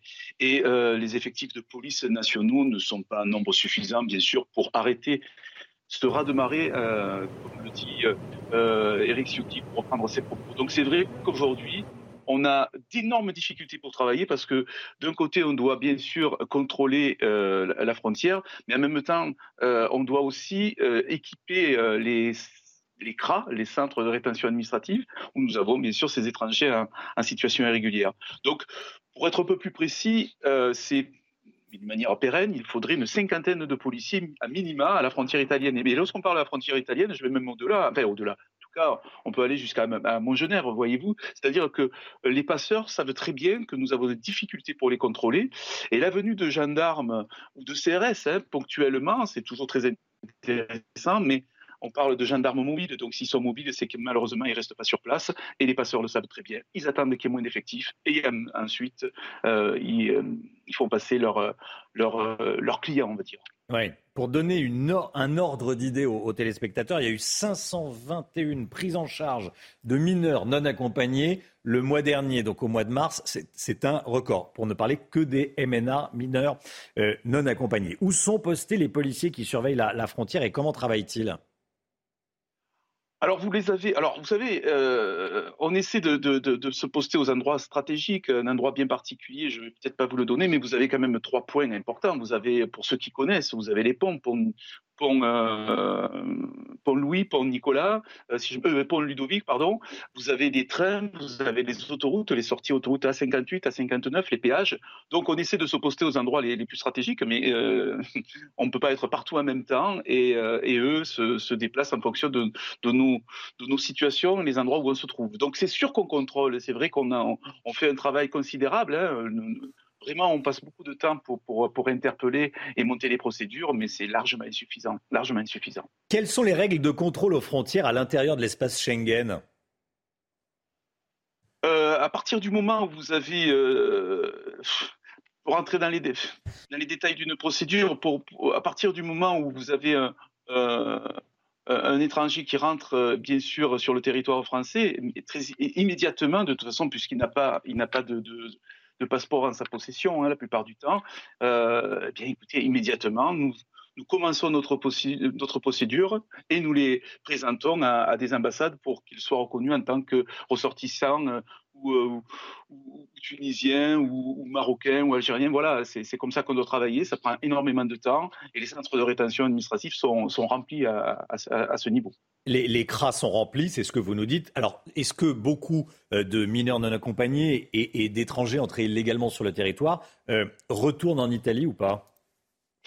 Alors, vous en avez. euh, Allez, je vais dire, si on arrive à, à- renvoyer, je vais peut-être vous choquer, mais si on arrive à envoyer un quart de, ces étrangers, c'est peut-être le, maximum. Et parmi les, mineurs non accompagnés, je peux vous garantir qu'il y en a une, une bonne partie qui sont majeurs et qui se présentent comme mineurs. Donc, c'est très compliqué, c'est un travail euh, de, longue haleine euh, et c'est très compliqué pour nous pour pouvoir les, reconduire à la frontière italienne. Mais si franchement on, a, on en allez, je veux dire un quart ou un tiers, on aura fait déjà beaucoup puisqu'on n'a pas, plus de moyens pour, pour y arriver. Est-ce qu'avec deux escadrons de gendarmes mobiles, on contient un raz-de-marée migratoire comme le, le craint Éric Ciotti? Alors, oui, euh, bien évidemment, ça, freine considérablement les, euh, les passeurs et les étrangers en, situation irrégulière. Ça les, arrête, ça les stoppe. Mais comme je vous le disais en début d'interview, ce qui compte surtout, c'est de pouvoir maintenir sur place des effectifs sur du très long terme. Euh, et là, on sait malheureusement que les gendarmes ou les CRS qui vont venir vont rester à les 4-5 jours. Ils vont repartir et pendant les 2 ou 3 jours d'absence, eh bien, à ce moment-là, ils vont pouvoir entrer en nombre. Et c'est ça, en fait, c'est la masse qui va pouvoir rentrer sur le territoire français, qui vont leur donner de la force parce qu'on va pouvoir en contrôler et en stopper, euh, je vous dis bien, une, faible partie. Merci beaucoup Bruno Bartosetti. Merci d'avoir été en direct avec nous ce matin et dans la matinale CNews. Merci de nous avoir éclairé sur la situation à la frontière franco-italienne. L'heure, euh, il est 7h15 et c'est l'heure du point info avec Chana Lousteau. Emmanuel Macron en visite aux Pays-Bas pendant deux jours. Le président de la République et son épouse ont été invités par le couple royal. Ils arriveront à 10h à l'aéroport d'Amsterdam. C'est la première visite d'État d'un président français au Royaume des Pays-Bas en 23 ans. Objectif, renforcer les liens et accroître la coopération entre les deux pays. Les recherches sont terminées dans le massif du Mont Blanc. Les secours ont retrouvé toutes les personnes recherchées après la violente avalanche de dimanche dernier au Contamine Montjoie. Et le bilan est lourd, six morts et un blessé léger. C'est l'un des bilans les plus meurtriers de ces dernières années. Et puis Valérie Pécresse lâche du lest sur la privatisation des bus de la RATP. La présidente d'Île-de-France Mobilité s'est dite prête à une ouverture progressive à la concurrence. Une annonce faite après les nombreuses menaces des syndicats de faire grève pendant les JO de Paris. En revanche, la date de fin de leur monopole restera le 1er janvier 2025. C'est un effet inattendu de l'inflation sur les prix des produits alimentaires. L'homme les Français se privent de plus en plus d'apéritifs. Oui, c'est vrai que c'est un peu tôt pour parler euh, d'apéro, mais vous allez le voir, ça en dit long sur euh, les Je effets de l'inflation, oui. malheureusement. À 7h17 du matin, je vous le confirme. Bref, pour ceux qui vont encore au restaurant, c'est un premier chiffre qu'on découvre. C'est le premier poste de dépense Mm. supprimé, l'apéritif. Pour maîtriser l'addition, 30% des Français disent avoir renoncé à prendre un apéro au restaurant en raison de l'inflation. Ils se Ouais. gardent aussi pour le, le dessert. Et c'est la même chose à la maison hein, pour les petits apéros entre amis. Il faut dire que les produits qu'on sert le plus à l'apéritif sont ceux qui ont le plus augmenté ou pratiquement ces derniers mois. C'est le cas par exemple des chips, hein, incontournables évidemment. Entre le prix de la pomme de terre et de l'huile, c'est plus 14% de hausse en moyenne sur un an. Et il faut rappeler que ça avait déjà pris 20% l'année dernière les chips, puisque l'huile de tournesol qui sert à les fabriquer vient majoritairement d'Ukraine. On peut aussi citer la charcuterie, plus 24,5% sur un an, le fromage plus 20%, même la baguette plus 5%. C'est la même chose avec les boissons? Oui, évidemment, pas d'apéro. Les verres vides, là aussi, tout augmente. Plus 10% de hausse sur un an pour la bière environ. Les champagnes, les alcools, plus 4%. Même les boissons sans alcool et l'eau ont augmenté de 8% en moyenne. Il n'y a qu'une catégorie qui recule, sont les apéritifs anisés, délaissés par les consommateurs. Leur prix est en baisse bon, de 0,55% en un an. Pas avec ça qu'on va faire des économies. Bon, vous citez pas de marque, mais on voit à peu près de, de Oui, quoi vous parlez. Les ap- 0,55, on n'est pas loin de... les de apéritifs anisés. Euh, c'est quand même le signe que les choses ne vont pas bien quand on en vient à se priver d'un petit plaisir convivial comme l'apéritif. Oui, évidemment, c'est exactement ça. Avec euh, l'inflation, les Français se privent des achats dits plaisir. D'abord, les loisirs, les sorties, c'est logique. Mais là, ça touche aussi les achats alimentaires. Au-delà de l'apéritif, plus de 7 Français sur 10 disent qu'ils ont renoncé à certains achats alimentaires au cours des 12 derniers mois pour des questions de budget. Et l'apéritif, eh bien, c'est le symbole de ces arbitrages que désormais beaucoup de Français font quand ils vont faire leurs courses. 54% disent qu'ils ont déjà renoncé aux boissons alcoolisées, 51% aux biscuits apéritifs. Alors, entre l'alcool et le gras, c'est plutôt une bonne nouvelle pour la santé. En revanche, c'est pas forcément une bonne nouvelle pour le moral quand on en vient à se priver, surtout qu'une fois qu'on a supprimé ce petit plaisir superflu, eh bien, reste plus grand chose sur lequel faire des économies. Et là, on commence à le voir, 42% des Français les plus modestes disent qu'ils ont commencé à supprimer un repas petit déjeuner, goûter, voire dîner par mesure d'économie. Alors, se passer d'un repas, là, contrairement à l'apéritif, on ne parle plus euh, de cacahuètes, mais vraiment d'un vrai sujet qui touche les Français, leur assiette, leur alimentation et leur quotidien. Donc voilà, l'apéritif, oui, c'est léger, Mmh. c'est un moment de plaisir, mais quand on en vient à s'en passer, c'est le signe que ça va pas très bien. Merci beaucoup, le Guillaume. Les Français qui boudent de l'apéritif. Et ce que je retiens, c'est que oui, certains euh, en viennent à, à- à- à- à annuler un repas, hein, à sauter plus un modestes, repas. 42% des plus modestes. Ouais. Merci beaucoup, l'ami Guillaume. Dans un instant, l'automobile avec Pierre Chasseret. On va parler des, des nids de poules sur les routes, l'état de nos routes. Vous avez peut-être pris la, la voiture pour passer un, un week-end de Pâques auprès de vos amis ou de votre famille. Les nids de poules, comment lutter contre les nids de poules? On va en parler avec Pierre Chasseret dans un instant. À tout de suite. Rendez-vous avec Pascal Pro dans l'heure des pros, du lundi au vendredi de 9h à 10h30. 7h23, Pierre Chasseret est avec nous. Bonjour Pierre. Bonjour Romain. Délégué général de 40 millions d'automobilistes. Après ce week-end de Pâques, quoi de mieux que les nids de poules? Vous allez nous parler des nids de poules ce matin. Oui, avec une opération très bon enfant qui a conduit euh, la Fédération française des motards en colère, une opération œuf de Pâques pour les nids de poules. C'était tout le week-end. Et pendant ce week-end, la Fédération française des motards en colère appelait à venir déposer des petits œufs à l'intérieur des nids de poules. Alors évidemment, c'était juste pour la symbolique. Il n'était pas question de mettre euh, en question la sécurité de ceux qui passaient sur la route. On posait, on faisait une photo et puis c'était une opération de sensibilisation parce que c'est vrai, c'est vrai que l'état des routes n'est pas forcément extrêmement bon en ce moment. C'est souvent à la sortie de l'hiver qu'on découvre les dégâts causés par le, froid sur nos routes avec la création notamment de nids de poules. Et c'est normal, il faut l'accepter. Pourquoi? Ben Parce que pendant l'hiver, on a des phases de gel. D'ailleurs, on, on est encore un petit peu de temps à autre, on peut avoir ça et là un petit peu de gel le matin. Comment se, euh, comment se crée le nid de poule Eh bien d'abord, vous avez une petite fissure dans la route. Il va pleuvoir, l'eau va s'infiltrer dans cette fissure. Avec l'effet gel, ça va faire un effet glaçon, ça va venir casser la route. Et là, avec le passage des, des- des roues de voiture et notamment aussi beaucoup des roues de camions, eh bien, peu à peu, la route se dégrade et on voit apparaître ce nid de poule qui sous-entend que c'est déjà trop tard. Quand on doit agir pour l'entretien, c'est au moment où ça fissure. Si on agit au moment où ça fissure, il n'y a pas de problème. Alors le mauvais entretien de la voirie est aussi une cause d'accident. Hein. 30%. 30% Oui. des accidents mortels sur les routes sont considérés comme étant dus soit à un problème de voirie ou de chaussée déformée, dans la majorité des cas, ou à des défauts de signalisation aussi. C'est colossal. C'est des accidents qu'on pourrait évidemment éviter. Je rappelle quand même que selon l'Observatoire national des routes, qui range chaque année un petit peu son indice pour savoir où on en est, on a 11% des routes en France qui sont considérées en mauvais état. On a 23% des routes qui nécessitent un entretien urgent. Ça veut dire un tiers des routes qui posent un réel problème de sécurité. Alors je sais que le contexte est compliqué, tout le monde veut de l'argent, tout le monde. Mais je pense que si on n'investit pas sur les routes, ça coûtera plus cher. Romain, si on entretient une route et si on ne l'entretient pas et qu'on attend le nid de poule, Ça coûte plus cher. sept fois plus cher que de Oui. l'entretien. Oui, Donc oui. c'est faire des économies que d'entretenir tout de suite. J'étais en train de me dire que quand on prend tous les jours le même chemin, on connaît ces nids de poules, Ah oui. donc on les évite. Hein, Oui, c'est vrai. hein Chana Oui, oui, Vous connaissez les nids de poules sur votre chemin? Oui, oui, du coup, je me dis, on doit se dire que je suis, euh, je conduis n'importe comment parce que je zigzague entre les nids Alors de que poules. vous conduisez Alors que très je- bien. Exactement. Évidemment. Merci beaucoup, Pierre Chasseret. C'était votre programme avec Kenol, fabricant français de lubrifiants et fluides de performance qui vous font économiser du carburant. Restez bien avec nous. Euh, Dans un instant, on va euh, parler de l'immigration, des renforts à la frontière italienne. On en parle. On est avec euh, Bruno Bartosetti il y a quelques instants. On a enquêté. Que se passe-t-il exactement à la frontière franco-italienne? C'est dans un instant, juste après la météo d'Alexandra Blanc. La météo avec Groupe Verlaine. Installateur de panneaux solaires Thomson, garantie 25 ans. Groupe Verlaine, connectons nos énergies.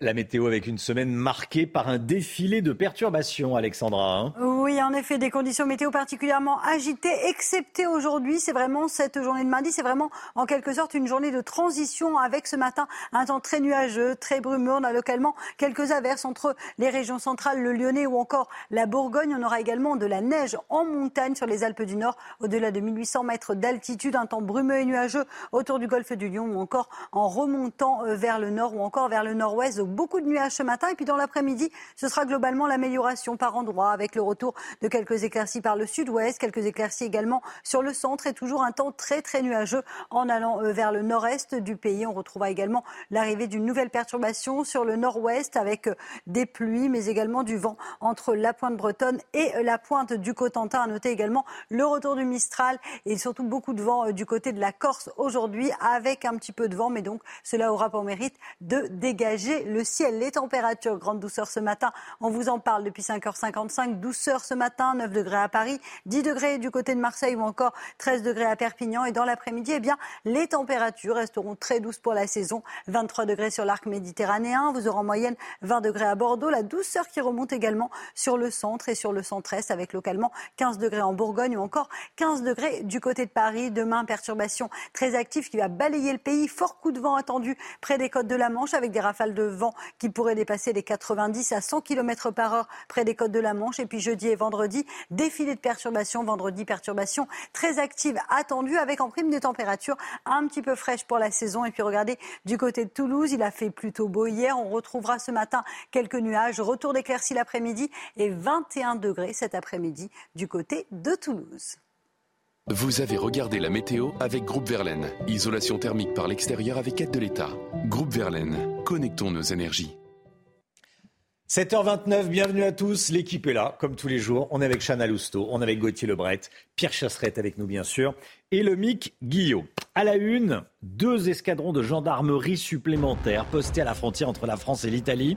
Éric Ciotti dit craindre un raz-de-marée migratoire. On en parle ce matin. Colère de riverains à Marseille après l'effondrement des immeubles. Certains habitants s'inquiètent de l'état des équipements et notamment, vous allez l'entendre, des canalisations de gaz. Le permis de conduire à partir de 17 ans, voire 16 ans, c'est à l'étude au gouvernement. Est-ce que c'est une bonne idée selon vous? On en parle, on a enquêté. Et puis les stations touristiques sont à la recherche de saisonniers. C'est de plus en plus compliqué de trouver des saisonniers pour euh, servir, notamment des crêpes, comme vous le voyez. Reportage CNews à Noirmoutier. Contenir un raz-de-marée migratoire. C'est l'objectif d'Éric Ciotti qui a annoncé des renforts de gendarmerie à, à la frontière avec l'Italie. Le député Les Républicains des Alpes-Maritimes qui dénonce une situation migratoire alarmante. Il s'en inquiète. Oui, avec notamment un record d'entrée de mineurs non accompagnés le mois dernier. Alors, quelle est la réalité sur place? On voit ça avec Michael Dos Santos. C'est ici à la frontière franco-italienne qu'un peu plus de 200 gendarmes mobiles ont posé leurs valises. Cela fait suite au courrier adressé la semaine dernière par Éric Ciotti à Gérald Darmanin. Le député LR des Alpes-Maritimes y dénonce une situation migratoire alarmante. En mars 2023, le flux entrant de mineurs non accompagnés a battu un nouveau record avec 521 prises en charge. Le volume de mineurs à accueillir atteint au 5 avril 2023 729 mineurs non accompagnés. Si elle est moins impactée que les communes du littoral, Breil-sur-Roya accueille tout de même des migrants.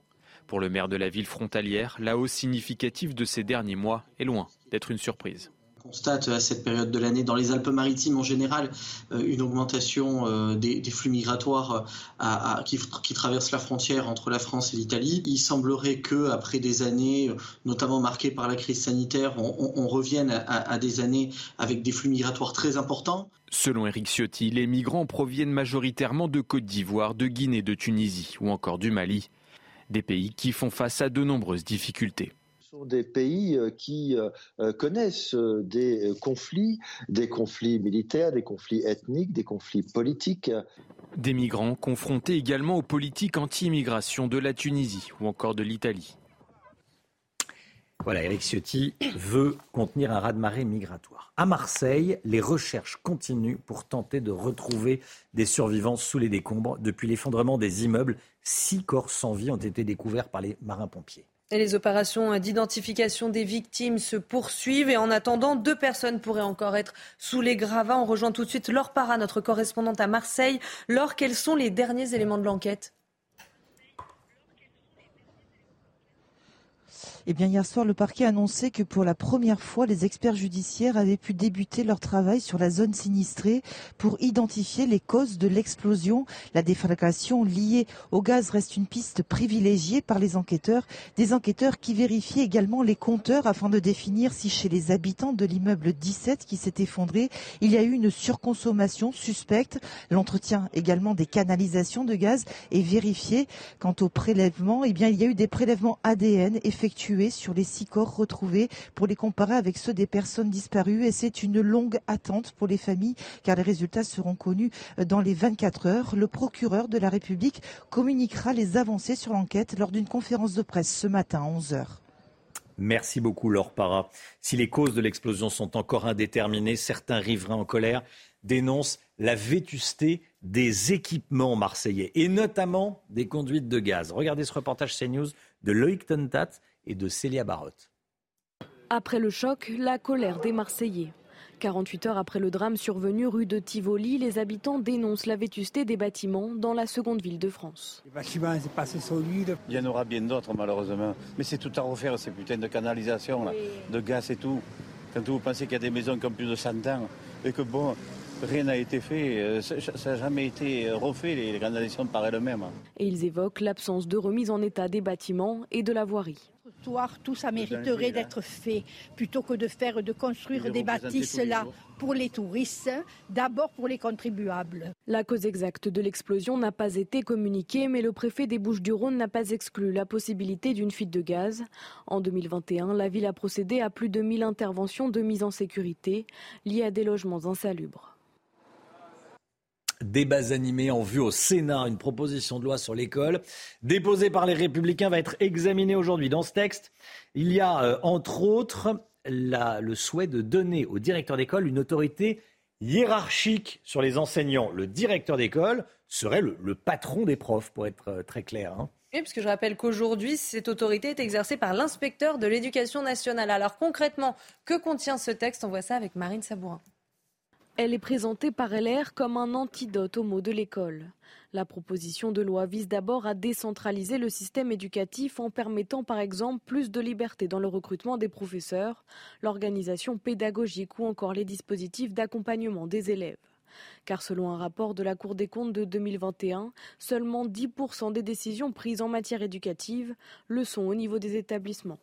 Cette proposition s'inspire directement d'une réforme conduite au Royaume-Uni en 2010 les systèmes éducatifs qui réussissent le mieux sont ceux qui partent des établissements, qui donnent la main aux équipes pédagogiques. Faisons comme les autres pays d'Europe, qui réussissent beaucoup mieux que nous et qui mettent souvent moins d'argent que nous. Le rôle des chefs d'établissement pourrait également changer. Ils disposeraient d'une autorité hiérarchique sur les enseignants, aujourd'hui exercée par l'inspecteur de l'éducation nationale, et pourraient davantage gérer le budget octroyé à l'établissement scolaire. L'un des derniers articles prévoit d'imposer une interdiction des signes religieux ostensibles aux accompagnants des sorties scolaires et de rendre obligatoire le port de l'uniforme dans toutes les écoles, collèges et lycées publics ou privés sous contrat. La gauche et Renaissance devraient s'opposer par voie d'amendement à de nombreuses dispositions du projet de loi. Écoutez cette information qui vient de tomber. Le ministère taïwanais de la Défense déclare avoir détecté aujourd'hui neuf navires de guerre chinois et 26 aéronefs autour de l'île de Taïwan, et ce alors que Pékin assure que euh, ces opérations, ces manœuvres militaires sont terminées. Déclaration donc de Taïwan il y a quelques instants. Au sujet de Taïwan, Emmanuel Macron se fâche avec ses alliés européens et américains en cause ses propos sur Taïwan juste après, quelques minutes après sa visite en Chine. Gauthier Lebret, on a besoin de comprendre. Qu'a dit euh, Emmanuel Macron pour fâcher ses alliés? Bien, Les choses sont compliquées également sur la scène internationale, effectivement, pour euh, Emmanuel Macron. Donc c'était dans son vol de retour après sa visite euh, en Chine, loin d'ailleurs d'être réussi selon les observateurs. Il a déclaré face à plusieurs journalistes au sujet de Taïwan, vous le disiez Romain, pile au moment où la Chine mène des exercices militaires, des exercices militaires qui ont été lancés au moment où Emmanuel Macron Macron quittait euh, l'espace euh, aérien euh, chinois. Il a d'ailleurs soigneusement évité le sujet avec le président chinois. Alors selon le président, l'Europe ne doit pas se laisser entraîner dans des crises qui ne sont pas les siennes. Regardez ce qu'il ajoute. Avons-nous intérêt à une accélération sur le sujet de Taïwan? Non. La pire des choses serait de penser que nous, Européens, devrions être suivis sur ce sujet et nous adapter au rythme américain et à une surréaction chinoise. Propos édulcorés en plus par l'Elysée selon le journal Politico qui a participé à cette euh, interview. Alors ça a provoqué un tollé, notamment évidemment aux euh, États-Unis, très engagés en Ukraine et donc en, Europe. Le sénateur républicain Marco Rubio se demande si euh, les États-Unis ne, devraient pas se désengager euh, de l'Ukraine pour se concentrer sur Taïwan après les propos du président euh, français. Les éditorialistes américains tirent à, boulet rouge, notamment dans le Wall Street Journal. Tous, en fait, ont compris que pour Emmanuel Macron, l'Europe ne devait pas se préoccuper du sort de Taïwan et laisser faire la Chine, qu'il s'en avait quelque part les mains. Même du côté de la majorité, c'est l'effarement. C'est incompréhensible pour la députée Renaissance Anne qui faisait partie du voyage et de la délégation du président français. Bref, personne n'est content, sauf le président chinois. Merci beaucoup Gauthier Lebret. On change totalement de sujet, on va parler du permis de conduire à, partir de 16 ans. C'est un projet du gouvernement, c'est à l'état de projet. L'âge légal minimum pour passer l'examen pourrait passer de 18 à 17, voire 16 ans. C'est un petit peu jeune 16 ans, mais bon. Et le gouvernement, le gouvernement réfléchit aussi à diminuer le nombre d'heures de conduite obligatoire pour réduire le coût du permis. Maureen Vidal.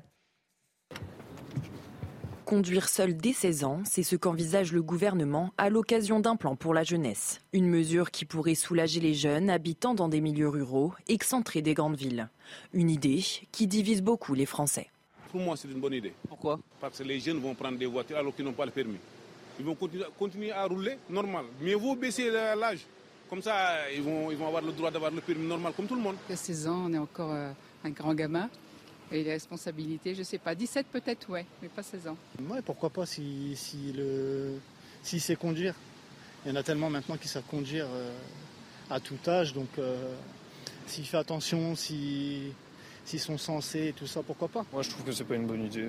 pourquoi? Je suis pas au courant, mais euh, là comme ça, je dirais que à 16 ans, on n'a pas la maturité pour avoir autant de responsabilités et de pouvoir conduire un véhicule, c'est trop dangereux, je trouve. Réduire l'âge légal d'obtention du permis, mais aussi le coût de l'examen. Les 20 heures obligatoires pour passer le test pourraient disparaître et ainsi faire baisser la facture. Actuellement, conduire une voiture à 16 ans est possible, à condition qu'elle soit sans permis. Voilà, le permis de conduire dès 16 ans, ça fait beaucoup parler dans les familles. Tiens, Pierre Chasseret, vous êtes resté avec nous. Qu'est-ce que vous en pensez, vous? Bon, il faut savoir qu'on a un système qui fonctionne actuellement avec la conduite accompagnée, qui permet de réduire le nombre d'accidents, qui est malheureusement pas suffisamment employé parce que ça abaisse le coût du permis de conduire. Le jeune qui passe en conduite accompagnée, il a son permis dans 80% des cas, alors que le taux moyen en France, c'est 59%. Bref, tous les indicateurs sont ouverts. Mais un seul jeune sur cinq, sans doute pour des raisons de coût dans les familles, hein, ne passe par ce système de conduite accompagnée. 16 ans, c'est trop jeune. Si on doit véritablement euh, passer par un système de conduite, ça doit être la conduite accompagnée à 16 ans. Parce que le permis à 16 ans, très bien, mais le permis, pour quoi faire à 16 ans? C'est ça la vraie question. Bah, pour prendre la voiture, aller au collège, aller, enfin aller au lycée, aller Vous avez besoin d'une voiture au travail. Certains à la campagne, oui, c'est mieux il y a que des transports scolaires. Je pense qu'au bout d'un moment, il y a une responsabilité parentale des transports scolaires et on va quand même pas mettre nos enfants. Qui aujourd'hui confierait les clés de sa voiture à son enfant Ouais. de 16 ans? Ça Alors accessoirement, il faut acheter une voiture au, au- En plus. au petit. Euh, Jérôme Béglé, bonjour Jérôme. Romain. Vous avez votre permis, vous, Jérôme, ou pas? Bah, justement, j'étais en train d'y penser. Je crois que j'ai eu au bout de la cinquième fois. Donc, euh, je commence à vous raconter comment j'ai eu mon permis. Il y en a pour deux heures sans respirer. Donc, je vous épargne ce chapitre pas très glorieux de ma vie. Voilà. Mais je l'ai. Mais vous l'avez. Oui, j'ai mon permis. Bon, c'est pas très rassurant. Donc, je- si vous me proposez de me ramener en voiture, j'ai euh, tous je mes dis non. points, j'ai pas eu d'accident, tout va bien. Voilà. Bon, allez, 7h41, ça fait beaucoup parler le permis de conduire, parfois même sourire, évidemment. Euh, 8h moins 20, restez bien avec nous dans un instant, on va parler de la difficulté des professionnels, notamment de la restauration, à trouver des saisonniers. C'est la période pour, euh, pour cet été et déjà pour les vacances de Pâques. Restez bien avec nous sur CNews, à tout de suite. CNews, il est 8h moins le quart, merci d'être avec nous. Tout d'abord le point info avec Chana Lousteau. Elisabeth Borne reçoit Marine Le Pen aujourd'hui à Matignon. Le rendez-vous est à 17h30. La Première ministre achève ses consultations sur la réforme des retraites avec la chef de file des députés RN, Marine Le Pen, qui a appelé à plusieurs reprises au départ d'Elisabeth Borne depuis le recours au 49-3 pour faire passer le texte. Cet accident de la route dramatique dans le Morbihan, un homme et une femme de 40 ans ainsi que leur fille de 5 ans sont morts hier. Deux autres personnes sont en urgence absolue. Deux voitures se sont frontalement percutées et une intersection. Les deux blessés ont été pris en charge à l'hôpital de Brest. Et puis neuf navires de guerre chinois et 26 aéronefs ont été euh, repérés autour de Taïwan. C'est ce qu'a déclaré ce matin le ministre taïwanais de la Défense. Cette nouvelle intrusion intervient 24 heures après que Pékin ait annoncé la fin de ses manœuvres militaires. Pendant trois jours, je rappelle que la Chine a mené un exercice d'encerclement autour de Taïwan. Les vacances de Pâques. Les vacances de Pâques, elles ont commencé dans la zone A. Et il manque des saisonniers dans la restauration. Vous allez voir que des entreprises tentent de s'adapter comme elles peuvent. Exemple à Noirmoutier, reportage CNews signé Michael Chaillot. La baie de la Baule sous le crachin breton, le week-end de Pâques c'est où dans le traditionnellement Morbihan la saison estivale. Malgré la météo, les rues sont bondées, mais pas sûr qu'il y ait suffisamment de personnel pour servir tous les vacanciers. Les offres d'emploi s'affichent partout dans les vitrines. Il manque 22 saisonniers pour les trois crêperies bar à pommes de la presqu'île. On n'a pas d'autre choix que de s'adapter. Alors ça veut dire qu'on va ouvrir un peu moins, qu'on va, comment dirais-je, euh, avoir une carte un peu plus restreinte sur une période donnée. Parce qu'effectivement, ce qu'on devait faire à 4, on va le faire à 2. Au bout du passage du Gois, Noirmoutier est plongé dans le brouillard, comme ce patron de trois restaurants de Lille. Le premier est fermé depuis trois mois, faute de personnel. Le second est en délicatesse. Je vais me retrouver avec un salarié en salle et trois personnes en cuisine, dont moi. Et euh, je ne je sais pas comment je vais faire pour ouvrir mercredi. Ici, le salaire minimum est à 2000 euros net, logé, nourri, blanchi, pour 5 jours de travail par semaine. Des gens qui s'engagent à venir travailler chez vous aux conditions énumérées qui sont claires, très nettes, et qui ne viennent jamais, et qui ne donnent plus du tout de nouvelles. Voilà, ce à quoi nous sommes tous confrontés euh, euh, dans ce pays aujourd'hui. Avec un taux de chômage à 5,8% en Pays de Loire, la saison 2023 s'annonce comme une des plus tendues pour recruter des saisonniers, selon le GNI, syndicat de la restauration. De plus en plus d'affaires sont à vendre, bien souvent faute de personnel. Voilà les commerces et notamment les, les restaurants, les hôtels, les campings qui, font, euh, qui ont des difficultés pour trouver les, euh, les saisonniers. Il est important d'en parler. Allez, l'économie. Jeudi prochain, c'est le début de la campagne pour la déclaration des revenus de 2022. C'est rarement une partie de plaisir, mais il faut y passer. Euh, D'ailleurs, à propos d'y passer, tout le monde va y passer. On est obligé de déclarer ses revenus, le Guillaume? Oui, euh, Romain, 40 millions de foyers fiscaux en France doivent déclarer leurs revenus 2022. Euh, alors attention, ça ne veut pas dire que 40 millions de foyers fiscaux vont payer euh, des impôts, simplement de devoir déclarer ce qu'on a gagné pendant l'année. Cette déclaration est désormais à remplir obligatoirement en ligne, sauf évidemment si vous n'avez pas Internet. En 2022, 34,5 millions de foyers ont déclaré leurs revenus en ligne ou de manière automatique, c'est-à-dire en validant simplement la déclaration pré-remplie sans faire de modification. Et c'est donc à partir de ce jeudi sur le site des impôts que vous allez pouvoir voir votre déclaration pré-remplie et éventuellement la compléter, modifier ou valider. Pour ceux qui déclarent sur papier, il faudra envoyer sa déclaration avant le 22 mai minuit. Pour les autres, selon le lieu de résidence, la date peut varier. Il faudra la valider entre le 25 mai et le 8 juin. À partir de quel revenu, quel montant de revenus est-on imposable? Alors, pour une personne seule, c'est à partir de 1485 euros de salaire net par mois sur 12 mois que vous êtes imposable. Mais attention, imposable ne veut pas dire que vous allez payer un impôt parce qu'en réalité, le fisc ne vous réclamera rien si vous devez moins de 61 euros d'impôt, ce qu'on appelle le seuil de recouvrement.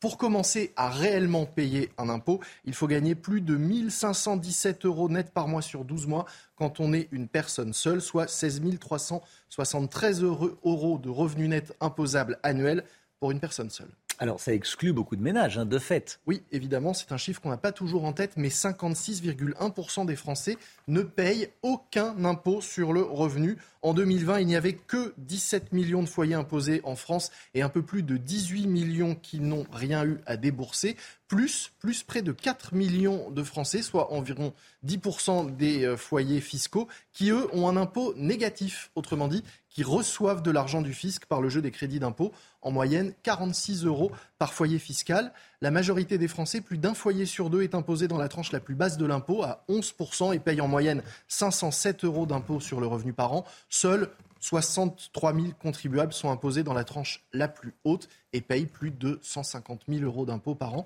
C'est le cas de Kylian Mbappé, le plus gros, le premier contribuable de France aujourd'hui. 6 millions d'euros par mois, hein, selon, le salaire. Euh, selon l'équipe. 6 millions d'euros par mois. Euh, oui, Jérôme Béglé Non Vous dites que vous auriez, faire du, vous auriez dû faire du football Allez, 7h49. Restez bien avec nous. Dans un instant, on va parler de Fabien Roussel, numéro un du Parti communiste, réélu à la tête du, PC. Euh, il a des mots durs vis-à-vis de la NUPES. On en parle avec Jérôme Béglé dans un instant. À tout de suite. Rendez-vous avec Sonia Mabrouk dans Midi News du lundi au jeudi de midi à 14h. La politique avec vous, Jérôme Béglé, directeur général de la rédaction du Journal du Dimanche. Fabien Roussel a été réélu, sans surprise, secrétaire national du Parti communiste, mais il a eu des mots forts, des mots très durs à l'égard de la NUPES et de la France insoumise. Hein. Oui, on ne retiendra pas des trois jours du congrès du PCF à Marseille les 80,4% des suffrages obtenus par Fabien Roussel pour être conduit une troisième fois à la tête de son parti. Mais ses propos forts désagréables à l'encontre de Jean-Luc Mélenchon. Vendredi, en ouverture du 39e congrès, il avait demandé aux militants insoumis de, je cite, se mêler de leurs affaires. Il répondait à Manuel Bompard, le chef des insoumis, qui avait demandé aux communistes de clarifier leur position vis-à-vis -vis de Jean-Luc Mélenchon. Et le député du Nord, on a rajouté tout le week-end, pour lui la NUPES dépassé. Il veut rassembler bien au-delà, au-delà de cette alliance évidemment, notamment en s'accordant avec la Convention, euh, le mouvement de, euh, de Bernard Cazeneuve. Il parle d'un nouveau front populaire. En guise d'avertissement, Fabien, euh, Fabien Roussel a claironné, je le cite, Personne ne dictera aux communistes ce qu'ils doivent voter, faire, choisir. Nous sommes souverains, libres, communistes. Et il a donné une leçon de démocratie à ses alliés en raillant l'opacité dans laquelle les filles élisent ses chefs, excommunient les uns ou les autres, et choisit ou pas d'ailleurs sa ligne politique. Nous décidons démocratiquement, nous, a-t-il cinglé à la tribune devant 700 cadres de son parti. Alors, Fabien Roussel a-t-il oublié un petit détail? Qu'il n'a recueilli que 2,28% des voix à la dernière présidentielle et qu'il ne compte que 12 députés à l'Assemblée nationale. Vous avez raison, et encore ces 12 députés doivent sans doute être élus à la NUPES, car il n'avait pas en face d'eux d'adversaires de gauche. Bon. Mais il n'est plus, s'il n'est plus ce qu'il était, le Parti communiste a retrouvé, je dirais, une forme de modernité. Il n'a pas sombré dans le wokisme, euh, ni la condamnation des mangeurs de viande, par exemple, ni l'idéologie antinucléaire. Il a su prendre ses distances avec Moscou au moment de l'invasion de l'Ukraine, et il n'a pas cédé à la violence verbale à l'Assemblée nationale. Il a la fierté patriotique, il a la connaissance intime du pays, de ses villes, de ses campagnes et de ses institutions. Dans le fonctionnement interne, il ne manie pas Lucas comme Mélenchon. Fabien Roussel, comme André Chassaigne d'ailleurs, euh, président du groupe au Palais Bourbon, sont désormais écoutés, voire respectés. Et puis impossible euh, de conclure une alliance à gauche sans eux, sans les communistes, sans leur structure locale, nationale, d'un vieux parti qui est encore capable de capillariser dans toute la France. Jean-Luc Mélenchon est conscient que la perte du PCF au sein de la NUPES lui serait finalement plus préjudiciable qu'autre chose. Donc il n'a pas ouvert la porte de sortie, ni prononcé l'exclusion. Deux attitudes qui lui sont pourtant très très familières. Le petit poussé communiste tient donc pour l'instant la dragée haute à l'ogre insoumis. Et ce n'est qu'un début, car les sénatoriales de septembre ainsi que les européennes de l'année prochaine pourraient être favorables aux camarades de Roussel. Voilà pourquoi les communistes ne sont pas prêts de faire taire leurs critiques à l'encontre de Mélenchon et de ses amis. Merci beaucoup, Jérôme Béglé. Pour Fabien Roussel, la NUPES est dépassée. Bon, ça va être le sujet à gauche des, des prochaines semaines et prochains mois. 8h15, soyez là. Laurence Ferrari recevra Olivier Klein, le ministre du Logement. Olivier Klein, invité de Laurence Ferrari, sera question évidemment de ce qui s'est passé à Marseille. La musique tout de suite avec un anniversaire. Votre programme avec Groupe Verlaine, installateur de panneaux solaires Thomson, garantie 25 ans. Groupe Verlaine, connectons nos énergies. Elle est un anniversaire dans l'instant musique ce matin. On avait envie de souhaiter un bon anniversaire à Nicoletta. Vous la connaissez, Nicoletta? Oui? 79 ans aujourd'hui. Bon, euh, je ne sais pas si c'est très élégant de le dire, mais enfin bon. Vous l'avez dit, donc. Euh, oui, je l'ai dit et c'est écrit. Je suis en train de. bon, voilà, c'est comme ça. Bon. on écoute Mamie Blue, sorti en 1970. Il y avait la musique aussi. C'est vrai qu'on on aurait pu choisir la musique. Allez, on écoute un petit peu de Nicoletta ce matin. 79 ans. Elle a elle a fêté ses 50 ans de carrière euh, le 1er avril, donc très récemment, euh, à Nevers. Allez, on profite un petit peu. Sans dire un mot, sans t'embrasser, sans un regard sur le passé.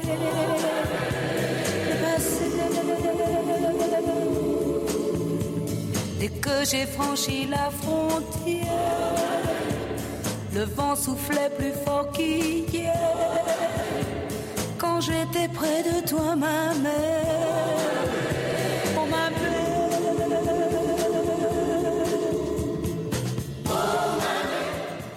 Vous avez regardé votre programme avec Groupe Verlaine. Isolation thermique par l'extérieur avec aide de l'État.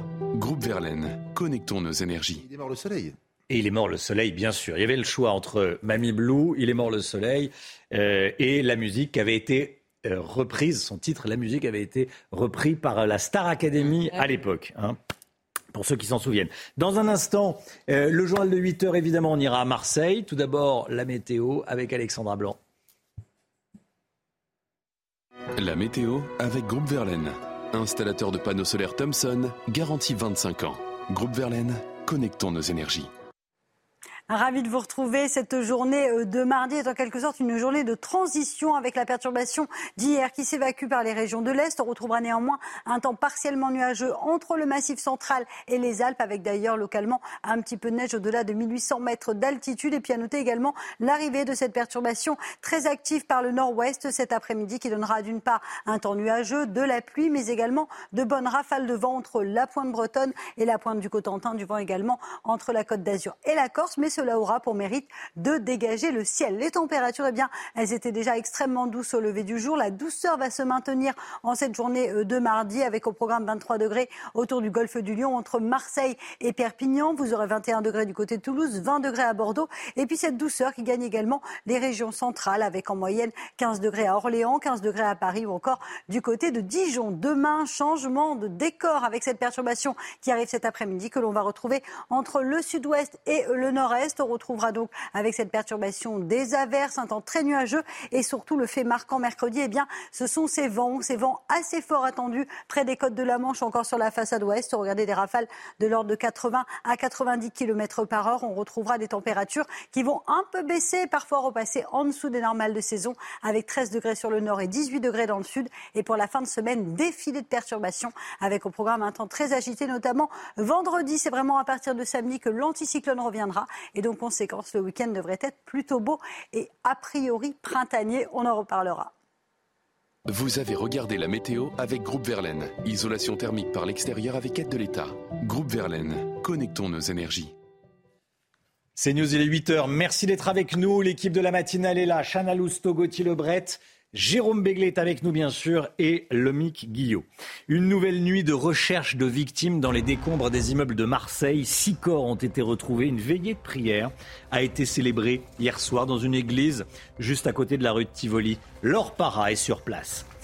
Un élu de la métropole Nice-Côte d'Azur agressé et insulté par un patron de cirque au sujet d'une installation illégale. Je vous épargne pour l'instant les, les insultes. On va vous montrer ce qui s'est passé.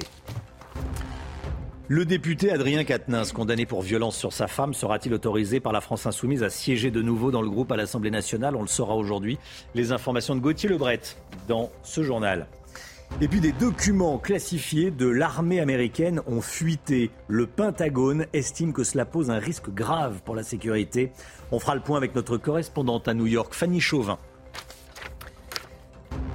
À Marseille, les recherches continuent pour tenter de retrouver des survivants sous les décombres. Six corps ont déjà été euh, sortis des, gravats par les marins-pompiers. Les opérations d'identification des victimes se poursuivent. En attendant, deux personnes pourraient être encore sous les décombres et on rejoint tout de suite Laure Parra, notre correspondante à Marseille. Laure, les recherches se poursuivent donc ce matin. Oui, elles se sont poursuivies euh, toute la nuit et elles continuent parce que ces marins-pompiers, hein, la centaine mobilisés depuis près de 48 heures, ont toujours l'espoir de retrouver des survivants. Hier, ils ont concentré leurs efforts sur l'arrière du bâtiment, là où ils avaient localisé les chambres à coucher de l'immeuble 17. Aujourd'hui, ils poursuivent à l'avant, là où étaient situées les pièces à vivre. Un travail de fourmis lent et prudent. Ils sont aidés de chiens et de sondes thermiques sur cette zone du sinistre toujours fragile. Les immeubles aux alentours abîmés par la déflagration sont en permanence surveillés par des télémètres laser qui mesurent le moindre mouvement des bâtiments. Objectif anticiper tout risque d'éboulement. Près de 500 mètres cubes de décombres ont déjà été enlevés, mais il en reste encore beaucoup. 43 immeubles en tout dans le quartier toujours bouclé ont été évacués par mesure de précaution. 200 personnes ont dû quitter leur logement, en partie pris en charge par la mairie. J'ajouterai que ce matin, ce qui frappe dans ce quartier bouclé, c'est le silence. Un quartier où euh, le silence est interrompu ponctuellement par le bruit des gravats lorsque ces gravats sont évacués de la zone. Laure Para avec euh, les images de Stéphanie Rouquier. Merci à toutes les deux. Les premiers hommages aux victimes à Marseille. Hier soir, une veillée de prière était organisée dans la paroisse Saint-Michel, à quelques centaines de mètres hein, de, la, de, la, rue de Tivoli. Le cardinal archevêque de la ville, le cardinal Aveline, présidait la cérémonie. Et sur les bancs de l'église, des riverains, des témoins du drame, mais pas que. Voyez ce reportage de Loïc Tontat, Thibault Marcheteau et Célia Barotte. Après le drame, l'heure des hommages à Marseille. Et c'est en l'église Saint-Michel, dans le 5e arrondissement, situé non loin de la rue de Tivoli, que cette cérémonie s'est déroulée. Pour de nombreux Marseillais, il était important de se réunir en mémoire des victimes de cet effroyable effondrement. Oui, ça m'a fait beaucoup de peine, les gens. C'est toute une famille presque qui était là-bas.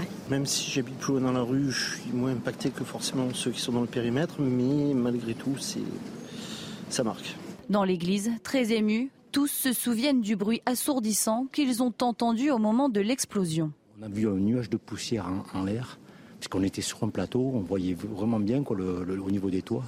Et euh, ensuite, ça a été un silence de mort, quoi. plus ou moins. Ça, par rapport au gros boom, ça a été incroyable. Quoi. Cette veillée de prière aura également permis aux Marseillais de vivre un moment de communion pour surmonter cette catastrophe.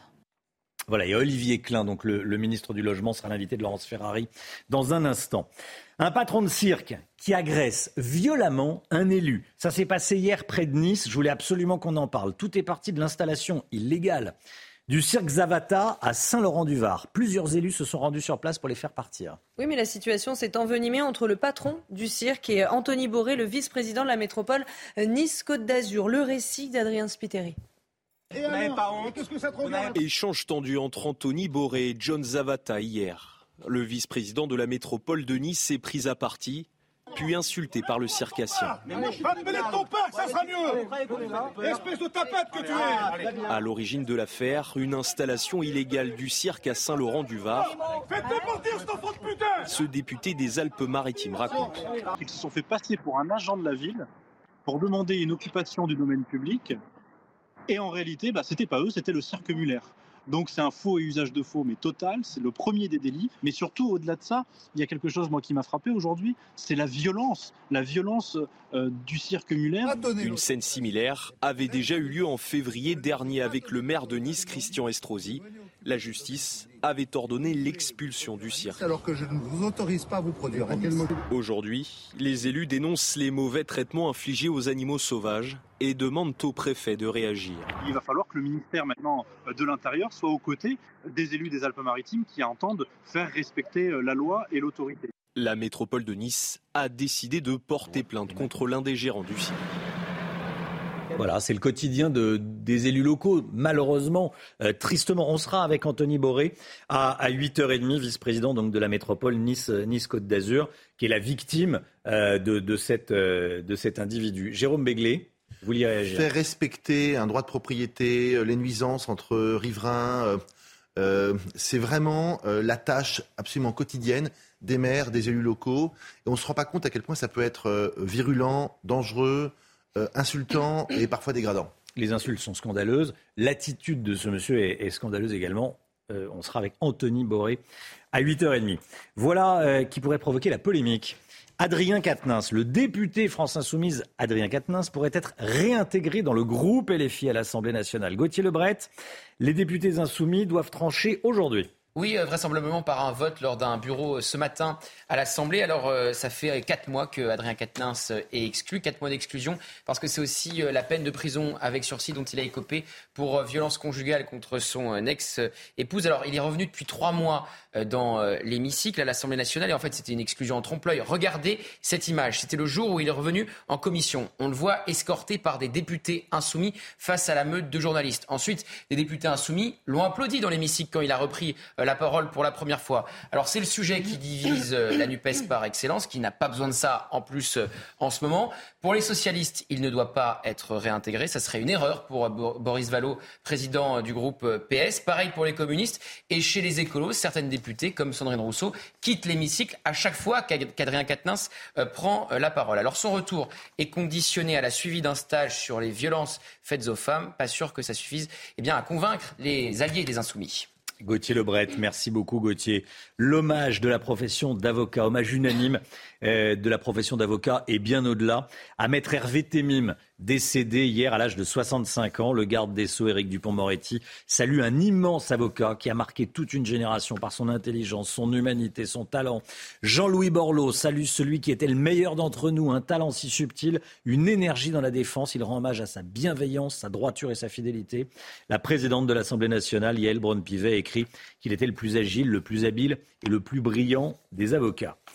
Un risque très grave pour la sécurité nationale des États-Unis. Ce sont les mots du Pentagone qui réagit après la fuite de documents classifiés, notamment liés à la guerre en Ukraine, Chana. L'inquiétude monte au sein euh, du gouvernement américain. Le président Joe Biden a été informé de cette situation. Alors en quoi euh, cette fuite peut avoir un impact sur la sécurité des États-Unis? On voit ça avec notre correspondante à New York, Fanny Chauvin. Ces documents, ils contiennent des informations confidentielles issues de différents services de renseignement américains, de la CIA, de la NSA ou encore du Pentagone. Et pour le moment, ce qui inquiète le plus les autorités américaines, c'est qu'on ne sait toujours pas d'où vient la fuite et si d'autres documents vont être rendus euh, publics. Alors, euh, pour l'instant, il y a une centaine de documents qui ont été dévoilés. Ils contiennent des informations tactiques et stratégiques qui datent de fin février, début mars. Des informations notamment sur la guerre en Ukraine. On y trouve un calendrier d'opérations, un relevé d'armement ou encore la situation sur le front de Bakhmut. On apprend aussi que l'Égypte aurait l'intention de livrer 40 000 roquettes à la Russie. Enfin, un document révèle que les États-Unis espionnent Volodymyr Zelensky, ce qui ne surprend pas les autorités ukrainiennes, mais elles sont mécontentes de cette fuite, comme de nombreux alliés de Washington. Alors cette fuite, elle porte atteinte à la fiabilité et à la réputation du renseignement américain. Washington qui essaye d'éteindre l'incendie le plus rapidement possible. Beaucoup de ces documents ne sont plus en ligne. Fanny Chauvin, merci Fanny. 8h09, restez bien avec nous sur CNews. Dans un instant, Laurence Ferrari reçoit Olivier Klein, ministre du Logement. Il va être question bien sûr de ce qui s'est passé à Marseille. À tout de suite. Rendez-vous avec Pascal Pro dans l'heure des pros, du lundi au vendredi de 9h à 10h30. C'est News, il est 8h15, bienvenue à tous. Merci d'être avec nous. Dans un instant, Laurence Ferrari, vous recevrez Olivier Klein, le ministre délégué à la ville et au logement. Mais tout d'abord, c'est le point info avec Chana Lousteau. Emmanuel Macron en visite aux Pays-Bas pendant deux jours. Le président de la République et son épouse ont été invités par le couple royal. Ils arriveront à 10h à l'aéroport d'Amsterdam. C'est la première visite d'État d'un président français au Royaume des Pays-Bas en 23 ans. Objectif, renforcer les liens et accroître la coopération entre les deux pays. Les recherches sont terminées dans le massif du Mont Blanc. Les secours ont retrouvé toutes les personnes recherchées après la violente avalanche de dimanche dernier au Contamine Montjoie. Et le bilan est lourd, six morts et un blessé léger. C'est l'un des bilans les plus meurtriers de ces dernières années. Valérie Pécresse lâche du lest sur la privatisation des bus de la RATP. La présidente d'Île-de-France Mobilité s'est dite prête à une ouverture progressive à la concurrence. Une annonce faite après les nombreuses menaces des syndicats de faire grève pendant les JO de Paris. En revanche, la date de fin de leur monopole restera le 1er janvier 2025. Laurence, vous recevez Olivier Klein ce matin. Bonjour, monsieur le ministre. Bonjour. Bienvenue dans la matinale de CNews. On va parler de ce qui s'est passé à Marseille. Un sixième corps a été retrouvé sous les décombres de l'immeuble euh, qui s'est effondré euh, au 17 de la rue Tivoli. Est-ce qu'il y a encore des chances de retrouver des survivants? Combien de personnes portées disparues encore? Écoutez, euh, oui, il y a toujours des chances de, de retrouver des, des survivants. Euh, je voudrais euh, évidemment faire part de, de mon émotion et, et présenter mes, mes condoléances aux, aux, premières familles euh, déjà touchées et puis euh, dire aux, aux, forces de secours, notamment aux, aux marins-pompiers de Marseille que, que j'ai vus hier euh, extrêmement mobilisés, faire un, un, travail formidable, difficile, euh, toute la reconnaissance du gouvernement et, et, et, du pays tout entier. Euh, ils travaillent dans l'espoir de, de, trouver des survivants. Il semble qu'il y ait encore deux personnes disparues. Tant qu'on n'aura pas complètement fouiller les, décombres, on n'aura pas de, de, de, certitude ni euh, sur la présence de survivants, ni sur le nombre. Il faut, rester extrêmement euh, prudent. Euh, mais, ils travaillent vraiment euh, dans des conditions difficiles euh, et ils, ont, ils y travaillent depuis de nombreuses heures maintenant. Et bien sûr, et on salue le travail des marins-pompiers qui eux-mêmes sont très éprouvés par Absolument. ce qu'ils découvrent. plus les heures passent, on le sait très bien, plus les espoirs de retrouver des survivants s'amenuisent. Comment s'organisent les recherches? C'est pierre par pierre pour éviter qu'il y ait un éboulis. Pareil sur l'incendie, il fallait éviter de d'asphyxier les éventuelles victimes? Oui, le, travail a, commencé euh, dès la première nuit, hein, vers, vers une heure du matin, avec euh, cet effondrement très important, euh, un feu qui, couvait. Donc les, pompiers ont décidé bien évidemment d'arroser, mais modérément, ne pas utiliser de, mousse. Puis ensuite, il y a eu ce deuxième effondrement dans, dans la matinée du, du, 15, donc il y a évidemment ajouté des décombres aux, aux décombres. C'était un travail extrêmement difficile. ils ont repéré le lieu des, des chambres où compte tenu de l'heure de, l'effondrement où pouvaient euh, probablement se, être présents euh, les, personnes de, l'immeuble. Donc il y a un, une évacuation des gravats différente entre l'avant du, bâtiment et l'arrière où, se trouvent euh, les chambres. Il y a aussi des, des tractopelles et puis euh, une séparation en plus des gravats du 17 et du 15 pour que la police judiciaire puisse faire son enquête dans les meilleures conditions possibles. C'est vraiment un travail extrêmement minutieux. J'ai pu rencontrer l'amiral des marins-pompiers de Marseille, Gérald Darmanin y était euh, la veille pour euh, présenter vraiment euh, le soutien du gouvernement, rencontrer évidemment aussi le maire de Marseille, toutes les équipes, le SDIS, enfin tout, tout, tout, le monde est extrêmement mobilisé, la police municipale, la police nationale. C'est un, un, travail très, très dur.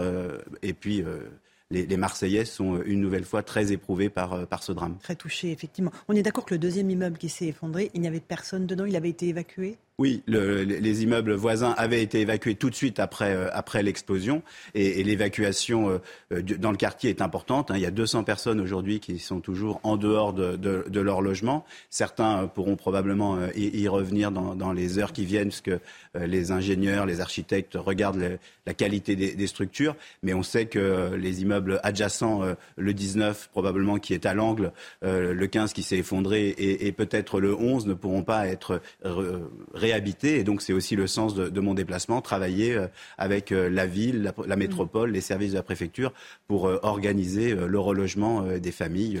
Ce matin, les enfants devaient aussi retourner à l'école. Tout ça est extrêmement complexe dans une situation où il y a des gens qu'il faut soutenir. Et c'est des situations de relogement à long terme, dans, dans l'occurrence, sur ce oui, deux immeubles que vous venez d'évoquer. Oui, pour un certain nombre de familles, très probablement, il s'agira de, de, long terme. Donc, il faut regarder. C'est un travail qui doit se mettre en place, la situation, la composition familiale, la situation financière. Est-ce qu'ils étaient propriétaires ou locataires? Est-ce qu'il y a des emprunts euh, à, à, la banque euh, Et donc, il faudra regarder avec, euh, avec la Banque de France pour obtenir des délais. Bien évidemment, le travail des assurances aussi va, va commencer. Mais euh, je peux vous assurer que euh, et la ville et, et le, le, gouvernement et la préfecture seront aux côtés des, des familles sur euh, le long terme si c'est nécessaire. L'État va accompagner chacune de ces familles qui ont été relogées sur le long terme. Vous vous, êtes, euh, vous, vous y engagez ce matin Oui, d'abord la municipalité parce que c'est le travail de proximité que, que, fait une municipalité. Malheureusement, les, les maires ont, ont l'habitude d'être au plus proche de, leurs habitants, y compris dans les, dans les mauvais moments.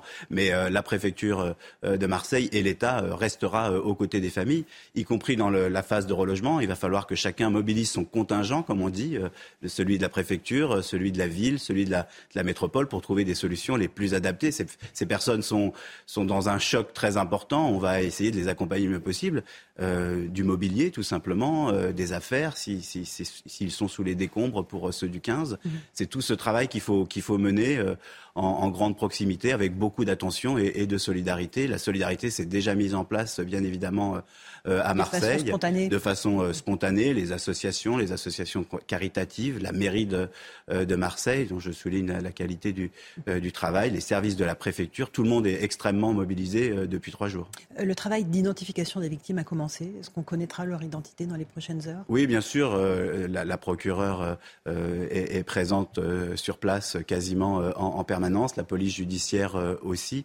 Laissons faire euh, toutes les enquêtes, celles qui, pour comprendre ce qui s'est passé, et puis euh, celle de l'identification, qui est évidemment un moment extrêmement difficile pour les familles. Évidemment, et on pense à, ces familles.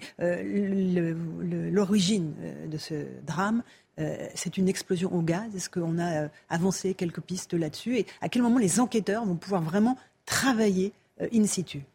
Alors, depuis ce matin, euh, les, enquêteurs peuvent rentrer sur le site, compte tenu euh, maintenant de l'absence, semble-t-il, de, de, dangerosité. Donc, ils peuvent s'approcher euh, du premier effondrement pour euh, ramasser un certain nombre d'objets, regarder, euh, comprendre. Je ne suis pas policier, policier scientifique, donc je, je, vais les laisser faire leur travail.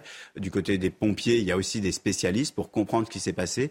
On, on, le sait, la procureure l'a dit, on voit des images de, de vidéoprotection d'une explosion et, et, ensuite de, de l'effondrement. Qui pourrait laisser penser une explosion liée au gaz. laisser penser à une explosion liée au gaz, mais il faut laisser vraiment l'enquête se, se, poursuivre et, et, comprendre ou essayer de, de comprendre ce qui s'est passé c'est important euh, euh, de comprendre euh, l'enchaînement des événements, évidemment parce que notre responsabilité aussi, c'est bien évidemment d'éviter que ce type de drame puisse se reproduire. Et plus on aura compris ce qui s'est passé, plus on pourra prendre des dispositifs de précaution pour qu'un autre drame de ce type ne se reproduise pas. Est-ce qu'il y avait un problème sur cet immeuble? Est-ce qu'on est sur une problématique d'immeuble insalubre ou pas? Vraiment, je, tiens à le dire euh, euh, parce qu'on fait vite des liens, mais euh, cet immeuble n'était pas repéré comme, un, comme insalubre.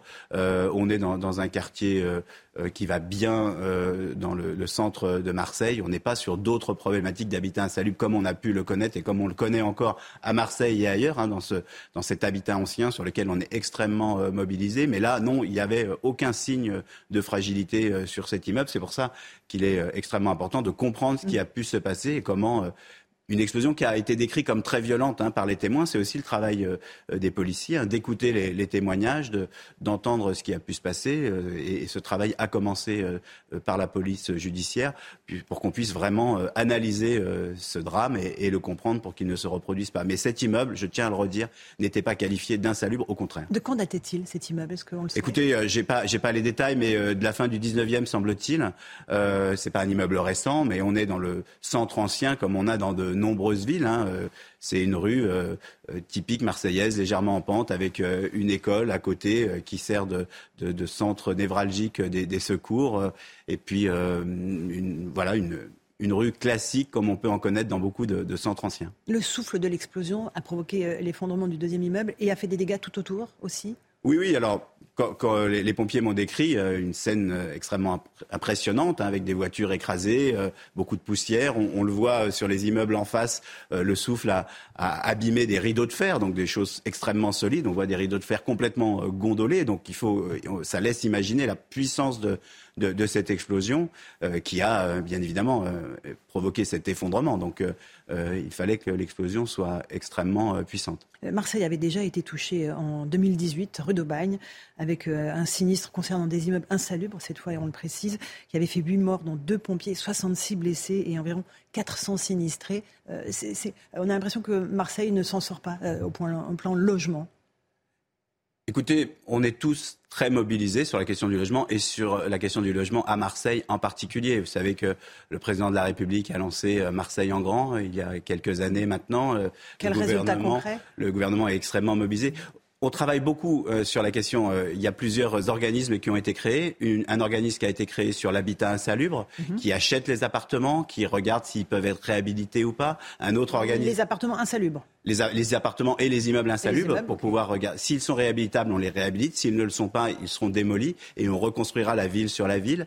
Il y a un autre organisme qui a été créé parce que le, président de la République et le gouvernement ils sont, très attentifs sur les écoles. Et là encore, on a lancé un très grand plan de réhabilitation des, écoles. Comme euh, ancien président euh, de l'Agence nationale du renouvellement urbain, j'ai beaucoup travaillé, euh, l'ANRU, j'ai beaucoup travaillé sur ces questions de patrimoine scolaire. Comme ancien prof aussi, je suis mm. très attaché à la qualité de l'école. Mais ne mélangeons pas les drames. Euh, le drame qui est devant nous n'est pas un drame de, l'insalubrité, mais oui, euh, le gouvernement est extrêmement mobilisé sur l'habitat insalubre à Marseille comme partout ailleurs. Mais est-ce qu'il n'y a pas trop de structures justement qui s'occupent du logement à Marseille? Est-ce qu'il ne fallait pas simplifier et avoir un seul organisme? Non, on est dans une structure euh, assez simple. Hein. Il y a évidemment la ville, la métropole, les services de l'État et on vient en renfort pour euh, être présent aux, côtés euh, des Marseillais pour réhabiliter, reconstruire la ville sur la ville. On est dans une ville magnifique hein, où il faut pas faire n'importe quoi, il faut être attentif, il faut sortir les gens de l'insalubrité, il faut se battre et, on le fait en permanence contre les marchands de sommeil qui profitent de la misère. Et c'est tout ça que, l'on mène conjointement l'État, la, la, ville de Marseille et la métropole. Les habitants sont en colère, ils disent que les choses ne vont pas assez vite, ils sont voilà touchés par ce double drame au bagne Tivoli. Euh, qu'est-ce que vous leur dites ce matin? D'abord, il ne faut, pas mentir. Hein. la question du logement est une question complexe. Il faut racheter, il faut réhabiliter. Mais, je peux vous assurer euh, qu'on est extrêmement euh, mobilisé. J'ai vu hier matin le directeur de cette société qu'on a créée sur, sur l'habitat insalubre. J'étais à Marseille il y a quelques mois pour travailler, faire le point de la situation. Le gouvernement suit heure par heure la question marseillaise. J'ai fait plusieurs réunions téléphoniques avant ce drame avec les équipes de, Marseille et on en fait très régulièrement pour, pour voir l'avancée des chantiers. C'est trop long, oui, évidemment, c'est toujours trop long quand on vit euh, dans l'indignité et qu'on veut mieux et on veut tous mieux, mais c'est des, situations qui sont complexes. Il faut construire plus de logements partout dans ce pays parce que pour pouvoir avancer, il faut pouvoir reloger. Et c'est toutes ces questions-là qui sont euh, dans mes prérogatives et, pour lesquelles on est euh, très mobilisé, je peux vous assurer, avec la ville de Marseille comme avec beaucoup d'autres villes. Qu'est-ce qui bloque dans la construction de logements nouveaux Les maires? Les communes? Construire du logement, c'est un acte fort. Il faut euh, accepter l'idée qu'à côté de chez soi, on ait un petit immeuble euh, qui se construise. Et, parfois, on n'en a pas envie. Moi, ce que je dis, c'est que on, doit tous, euh, on a tous besoin d'un logement et d'un toit sur la tête pour soi, pour ses enfants. Et, l'acte de construire doit être un acte heureux d'une certaine manière. Il faut être attentif, euh, il faut construire avec moins de carbone, il faut construire beau parce que tout le monde a le droit au beau, qu'on habite dans un quartier populaire, qu'on habite dans un quartier de, centre-ville. Tout le monde a, a, le droit à, un logement à toutes les étapes de sa vie. Moi, je me décris comme le ministre du parcours résidentiel. Donc, euh, j'aide les sans-abri, euh, j'aide les gens qui ont besoin d'un logement social parce que le logement social, c'est le logement de tout à chacun. Le ministre qui est devant vous a habité dans du logement social et j'en suis particulièrement fier. Et puis, il faut aussi aider la promotion immobilière qui est en crise aujourd'hui et ça aussi, c'est les chantiers qui sont les miens. Mais permettez-moi aujourd'hui de rester, concentré sur, euh, sur, le drame de, Marseille et, notre capacité à être solidaire, utile et, vraiment encourager les, secours qui sont euh, présents depuis de nombreuses heures. Les marins-pompiers sont encore mobilisés. Il y a combien d'hommes sur le terrain et jusqu'à quand vont-ils poursuivre la recherche? Il, y avait, euh, il y a eu plus de 100 pompiers, marins-pompiers mobilisés, 111 de, de, mémoire. Ils vont continuer jusqu'au dernier moment leur recherche. Et puis ensuite, une fois que l'ensemble, qu'on estimera que l'ensemble des corps ont été euh, retrouvés, et, je l'espère vivant euh, parce qu'il faut garder cet espoir-là, eh bien, euh, d'autres phases viendront, et puis la phase de l'enquête continuera aussi longtemps que nécessaire. Et puis, un certain nombre de familles devront pouvoir regagner leur, domicile. Hein. Une cinquantaine était encore à l'hôtel hier soir, des enfants étaient encore à l'hôtel. Donc, c'est tout ça qu'on doit mener, et, et, je reprendrai à tâche avec le préfet de Marseille et le maire de Marseille dans la journée pour voir comment les choses avancent. Vous dites que certaines de ces familles sont à l'hôtel, il n'y en a pas dans des gymnases alors non, non, non. Euh, les familles ont été accueillies soit dans leur propre famille ou chez des amis. D'autres ont été mis euh, à l'hôtel euh, grâce au, soutien de, la ville de, Marseille. Et puis ensuite, les assurances prendront le, relais. Mais aucune des salles ont été ouvertes dans l'urgence. Mais aujourd'hui, personne n'est installé, ce qui pourrait être le cas par la protection civile ou autre, dans, des salles municipales. Merci beaucoup, Olivier. Merci. Vous revenu ce matin dans la matinale de CNews pour évoquer ce drame à Marseille. Merci à vous et à vous, Romain pour la suite de la matinale. C'est News, il est 8h30. Merci à vous, Laurence Ferrari, à votre invité Olivier Klein, ministre du Logement. Euh, il a été beaucoup question de Marseille. On va aller à Marseille dans, un instant. L'équipe est là. L'équipe de la matinale est là, comme tous les matins. Chana Lousteau, Gauthier Lebret, Lomique Guillot, Alexandra Blanc qui nous rejoint. Je voulais qu'on parle de cette euh, information qui vous fait beaucoup réagir depuis le début de la matinale. Éric Ciotti estime qu'il y a un risque de raz-de-marée migratoire à la frontière entre la France et l'Italie. Il veut le contenir. Il a demandé des renforts de gendarmerie. Ça a été accepté. Le ministre de l'Intérieur lui a accordé l'installation de deux escadrons de gendarmes mobiles à la frontière franco-italienne. Chana. Oui, le député Les Républicains des Alpes-Maritimes dénonce une situation migratoire alarmante avec un record d'entrée de mineurs non accompagnés le mois dernier. Alors, quelle est la situation sur place? On voit ça avec Michael Dos Santos. C'est ici à la frontière franco-italienne qu'un peu plus de 200 gendarmes mobiles ont posé leurs valises. Cela fait suite au courrier adressé la semaine dernière par Éric Ciotti à Gérald Darmanin. Le député LR des Alpes-Maritimes y dénonce une situation migratoire alarmante. En mars 2023, le flux entrant de mineurs non accompagnés a battu un nouveau record avec 521 prises en charge. Le volume de mineurs à accueillir atteint au 5 avril 2023 729 mineurs non accompagnés. Si elle est moins impactée que les communes du littoral, Breil-sur-Roya accueille tout de même des migrants. Pour le maire de la ville frontalière, la hausse significative de ces derniers mois est loin d'être une surprise constate à cette période de l'année dans les Alpes-Maritimes en général euh, une augmentation euh, des, flux migratoires euh, qui, traversent la frontière entre la France et l'Italie. Il semblerait que après des années, notamment marquées par la crise sanitaire, on, revienne à, des années avec des flux migratoires très importants. Selon Eric Ciotti, les migrants proviennent majoritairement de Côte d'Ivoire, de Guinée, de Tunisie ou encore du Mali, des pays qui font face à de nombreuses difficultés sont des pays euh, qui euh, euh, connaissent des conflits, des conflits militaires, des conflits ethniques, des conflits politiques. Des migrants confrontés également aux politiques anti-immigration de la Tunisie ou encore de l'Italie. Bruno Bartosetti est policier, porte-parole unité SGP Police Sud. Il était en direct avec nous à 7h10. Il nous a notamment expliqué la, difficulté qu'il y avait à renvoyer ces migrants illégaux qui arrivent à passer la frontière. Écoutez je vais peut-être vous choquer, mais si on arrive à envoyer euh, un, quart de, ces étrangers, c'est peut-être le, maximum. Et parmi les, mineurs euh, non, accompagnés, je peux vous garantir qu'il y en a une, bonne partie qui sont majeurs et qui se présentent comme mineurs. Donc, c'est très compliqué, c'est un travail de, longue haleine et, euh, c'est très compliqué pour nous pour pouvoir les, reconduire à la frontière italienne. Mais si franchement on a, on a raccompagne, allez, je veux dire un quart ou un tiers, on aura fait déjà beaucoup puisqu'on n'a pas, plus de moyens pour y arriver. Un patron de cirque qui agresse violemment un élu, ça s'est passé près de Nice. On vous diffuse les images depuis le début de la matinale et ça vous choque. Tout est parti de l'installation illégale du cirque Zavata à Saint-Laurent-du-Var. Plusieurs élus se sont rendus sur place pour les faire partir. La situation s'est envenimée entre l'un des responsables du cirque et Anthony Boré, vice-président de la métropole Nice-Côte d'Azur. Je voudrais qu'on regarde ce qui s'est passé, comment s'est comporté ce responsable de cirque avec l'élu Anthony Boré qui sera avec nous juste après. Mets-toi ton parc à toi. Mets-toi ton parc à toi maintenant, je te dis. Mets-toi ton parc, je te dis maintenant, toi. Mets-toi ton parc. Va te mêler ton parc, ça sera mieux. Espèce de tapette que tu es. Espèce de tapette. Faites-le partir, monsieur. Faites-le partir, je dis Faites-le partir, je te dis. Allez, c'est bon. Faites-le partir, je te dis. Les gars, pousse-le Faites-le partir. Faites-le partir. Faites-le partir, je te dis. C'est trop tard maintenant. Faites-le partir, cet enfant de putain. Faites-le partir. Faites-le partir, je dis. Il va monter en l'air. Enfant de putain le comportement de ce monsieur est évidemment inadmissible, extrêmement violent. On ne va pas répéter les insultes. On les a, malheureusement bien entendus. Merci Anthony Boré d'être en direct avec nous ce matin dans la matinale CNews. Euh, c'est vous qu'on voit sur ces images. Euh, expliquez-nous ce qui s'est passé et qu'est-ce qui est à l'origine de cette violence de la part de ce patron de cirque.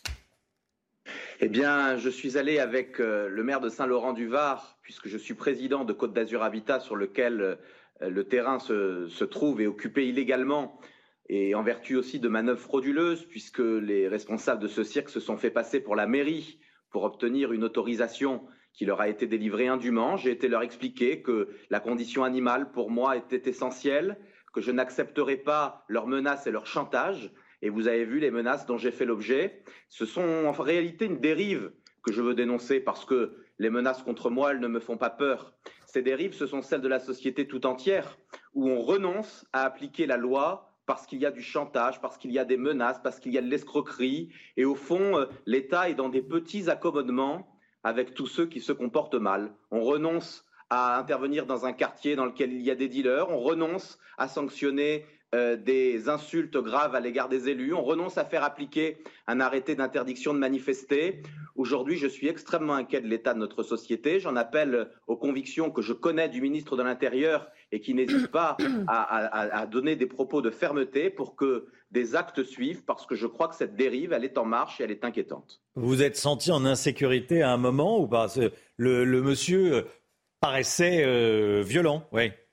Violent verbalement et violent physiquement. Non, parce que parce qu'encore une fois, euh, moi je ne tremble pas face à ceux qui menacent, mais je crois qu'encore une fois, c'est la société tout entière qui doit être interrogée par ces propos. Je reçois depuis hier des soutiens de toute la classe politique et je m'en réjouis parce que ces propos doivent être condamnés avec toute notre force. Mais moi, c'est l'état de la France qui m'inquiète. Hmm. Et je crois que si on laisse euh, les choses dérivées de cette manière, avec des insultes, avec des menaces, avec du chantage, puisque toute l'après-midi, ces individus, et moi je respecte les gens du cirque, je respecte ceux qui veulent dialoguer, mais en l'occurrence, nous avions face à nous des gens outranciers, des poètes, comme vous l'avez vu, qui n'hésitent pas à faire du chantage à l'État, exigeant d'aller ici, d'aller là-bas, pour finalement y renoncer et ne pas tenir leur parole. Ça fait un mois que ces individus sont dans le département des Alpes-Maritimes et posent des difficultés aux maires des communes concernées eh bien, je dis qu'à un moment donné, la loi doit s'appliquer, l'autorité doit être présente, et c'est au préfet, au ministre de l'Intérieur, de réagir pour faire cesser ceux qui se comportent de cette manière. Est-ce que la loi va être appliquée là? Est-ce que la règle va être appliquée? Est-ce que euh, ces individus vont, vont quitter ce, terrain? Je le souhaite de toutes mes forces, je le demande. Ça veut dire qu'à l'heure, à l'heure qu'il est, ça n'est pas le cas. Hein à l'heure, excusez-moi de vous couper, mais à l'heure qu'il est, ça n'est pas le cas. Ils sont toujours pour partie sur un terrain à Saint-Laurent-du-Var. J'ai ce hmm. matin engagé une procédure d'expulsion après avoir déposé trois plaintes dans l'après-midi d'hier. Et euh, j'exige que ces gens partent le plus rapidement possible. Euh, nous pouvons encore une fois dialoguer avec des individus qui respectent les lois de la République, mais avec ceux qui se comportent de cette manière, il n'y a pas de dialogue, il n'y a pas de négociation possible. Et je crois que les forces de l'ordre ont déjà perdu beaucoup de temps avec des individus qui ne le méritent pas. Euh, quand on sait qu'un automobiliste être sanctionné pour 5 km heure euh, au-dessus de la réglementation, eh bien, il n'y a pas de petits, de moyens et de grands délits. La loi est la même pour tous. Et moi, je me suis engagé en politique parce que j'aime la loi, je veux la faire respecter et je crois en une forme d'autorité. Écoutez, on va, suivre, hein. on va voir comment réagissent les, autorités. Un élu, l'élu que vous êtes, a été insulté, on l'a entendu, on le voit sur les images, ça circule sur les réseaux sociaux. Euh, les autorités, comme on dit, euh, sont, au courant. On verra quelles sont les, les, conséquences. Merci beaucoup, Anthony Boré. Merci d'avoir témoigné ce matin dans, la matinale CNews. Bonne, bonne journée à, vous. On va partir à présent à Marseille. Les recherches continuent pour tenter de retrouver des survivants sous les décombres depuis l'effondrement des immeubles. Six corps sans vie ont été découverts par les, marins-pompiers Chana. Et les opérations d'identification euh, des victimes se poursuivent. En attendant, deux personnes pourraient être encore euh, sous les gravats. On rejoint tout de suite Laure Parra, notre correspondante à Marseille. Laure, quels sont euh, les derniers éléments de l'enquête ce matin?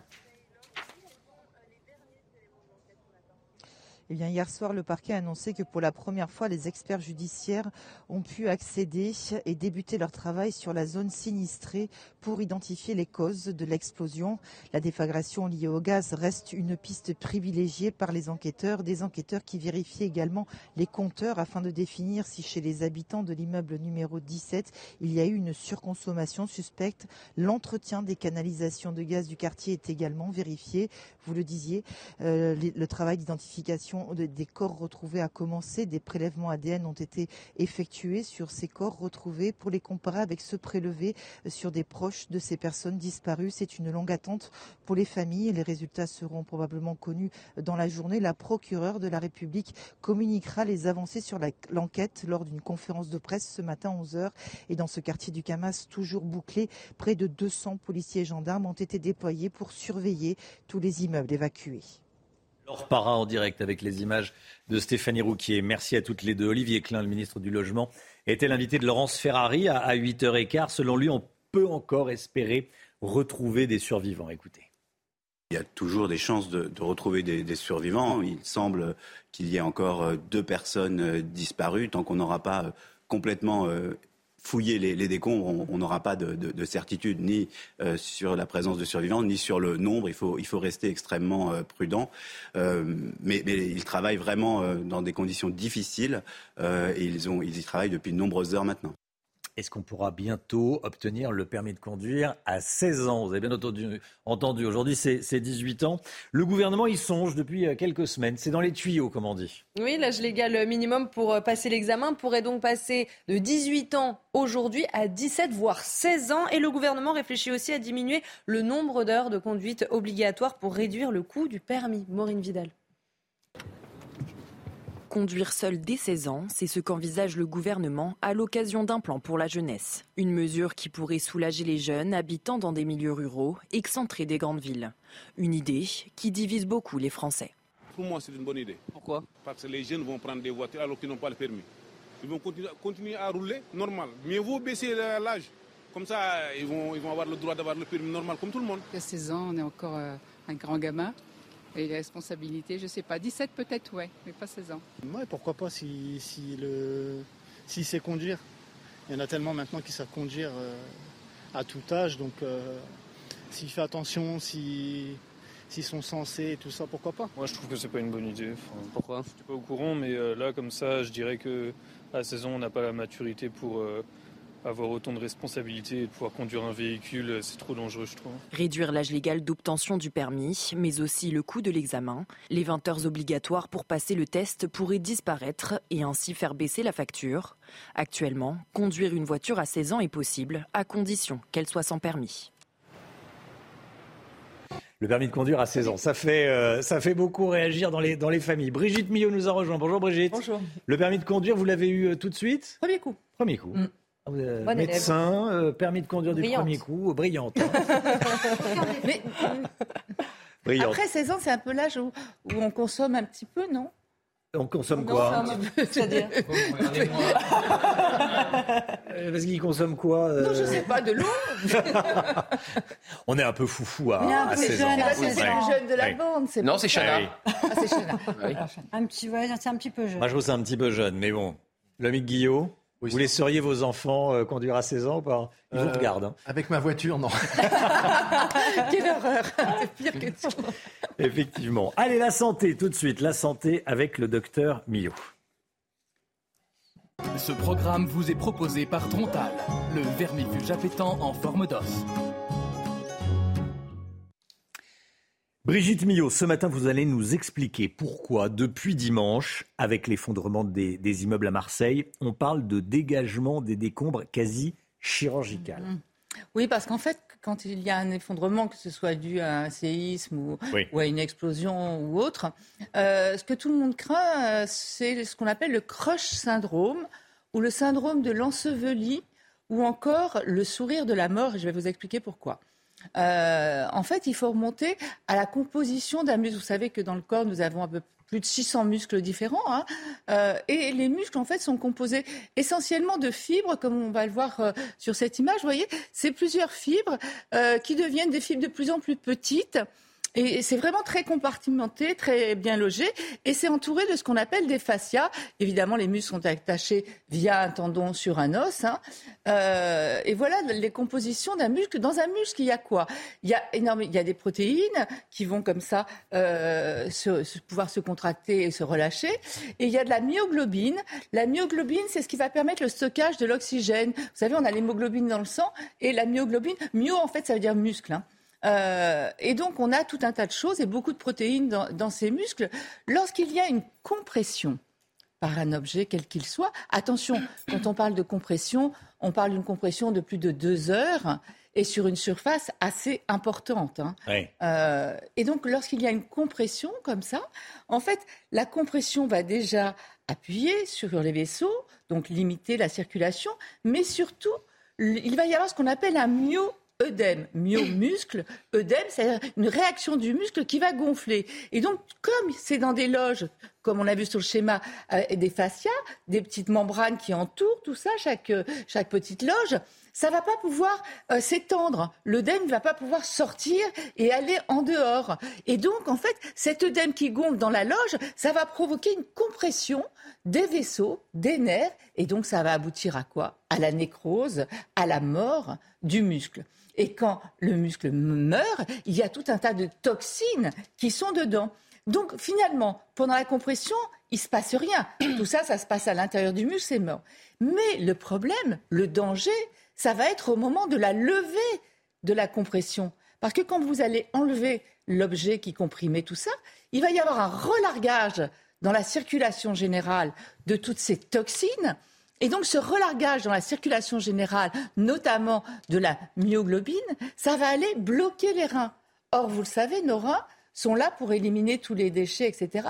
Donc, on va finir par être empoisonné totalement par nos déchets, par nos propres déchets, et notamment il va y avoir une élévation du potassium, du calcium, et généralement un arrêt cardiaque. Donc voilà ce qui se passe à la décompression. En fait, le danger, il vient surtout à la décompression. Je vous le disais, euh, certains appellent ça le sourire de la mort, parce que parfois vous avez des sauveteurs, ça s'était passé notamment en Syrie, euh, des sauveteurs qui sont contents, et on les comprend, hein, vous imaginez le travail qu'ils fournissent, euh, qui, qui sauvent quelqu'un, ils le sortent sur un brancard, etc. Et en fait, une heure, deux heures, voire quelques heures après, la personne décède justement empoisonné par toutes ces toxines, par tous ces déchets. Donc voilà, c'est pourquoi on appelle ça le sourire de la mort. Ils sont contents, mais malheureusement, voilà. Et on peut euh, féliciter évidemment euh, tous ces, sapeurs-pompiers qui sont là sur place, qui aident. Alors, il y, a, beaucoup de moyens qui ont été mis en jeu. Hein. Euh, évidemment, les, caméras thermiques pour détecter le souffle, les chiens renifleurs. Et là, on, devrait bientôt avoir des espèces de petits robots de la taille d'un cafard et qui pourraient justement, comme les cafards, aller dans les interstices pour aller comme ça euh, euh, retrouver euh, dans les décombres les personnes qui sont malheureusement sous ces décombres. Voilà ce qu'on pouvait dire sur ce crush syndrome. Merci Brigitte, merci docteur. Vous est proposé par Trontal, le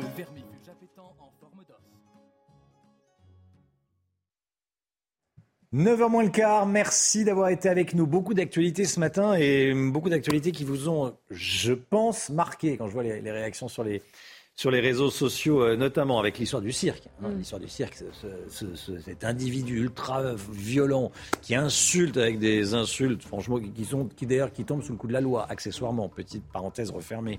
Euh, l'élu, euh, l'élu local à Nice. Ça vous a beaucoup marqué, je le sais. On se retrouve demain matin dès 5h55 pour une nouvelle matinale avec Chana Lousteau, le docteur Millot, Gauthier Lebret, Alexandra Blanc, Lomi Guillot. Dans un instant, c'est l'heure des pros avec Pascal Pro et tous ses invités. Vous allez sur cnews.fr pour euh, revoir les émissions en replay, les meilleurs moments et tout ça. Et puis il y a aussi le meilleur de l'info avec Olivier Benkemoun à partir de 21h. Belle journée à vous sur CNews. À demain. Suite, Pascal Pro dans l'heure des pros.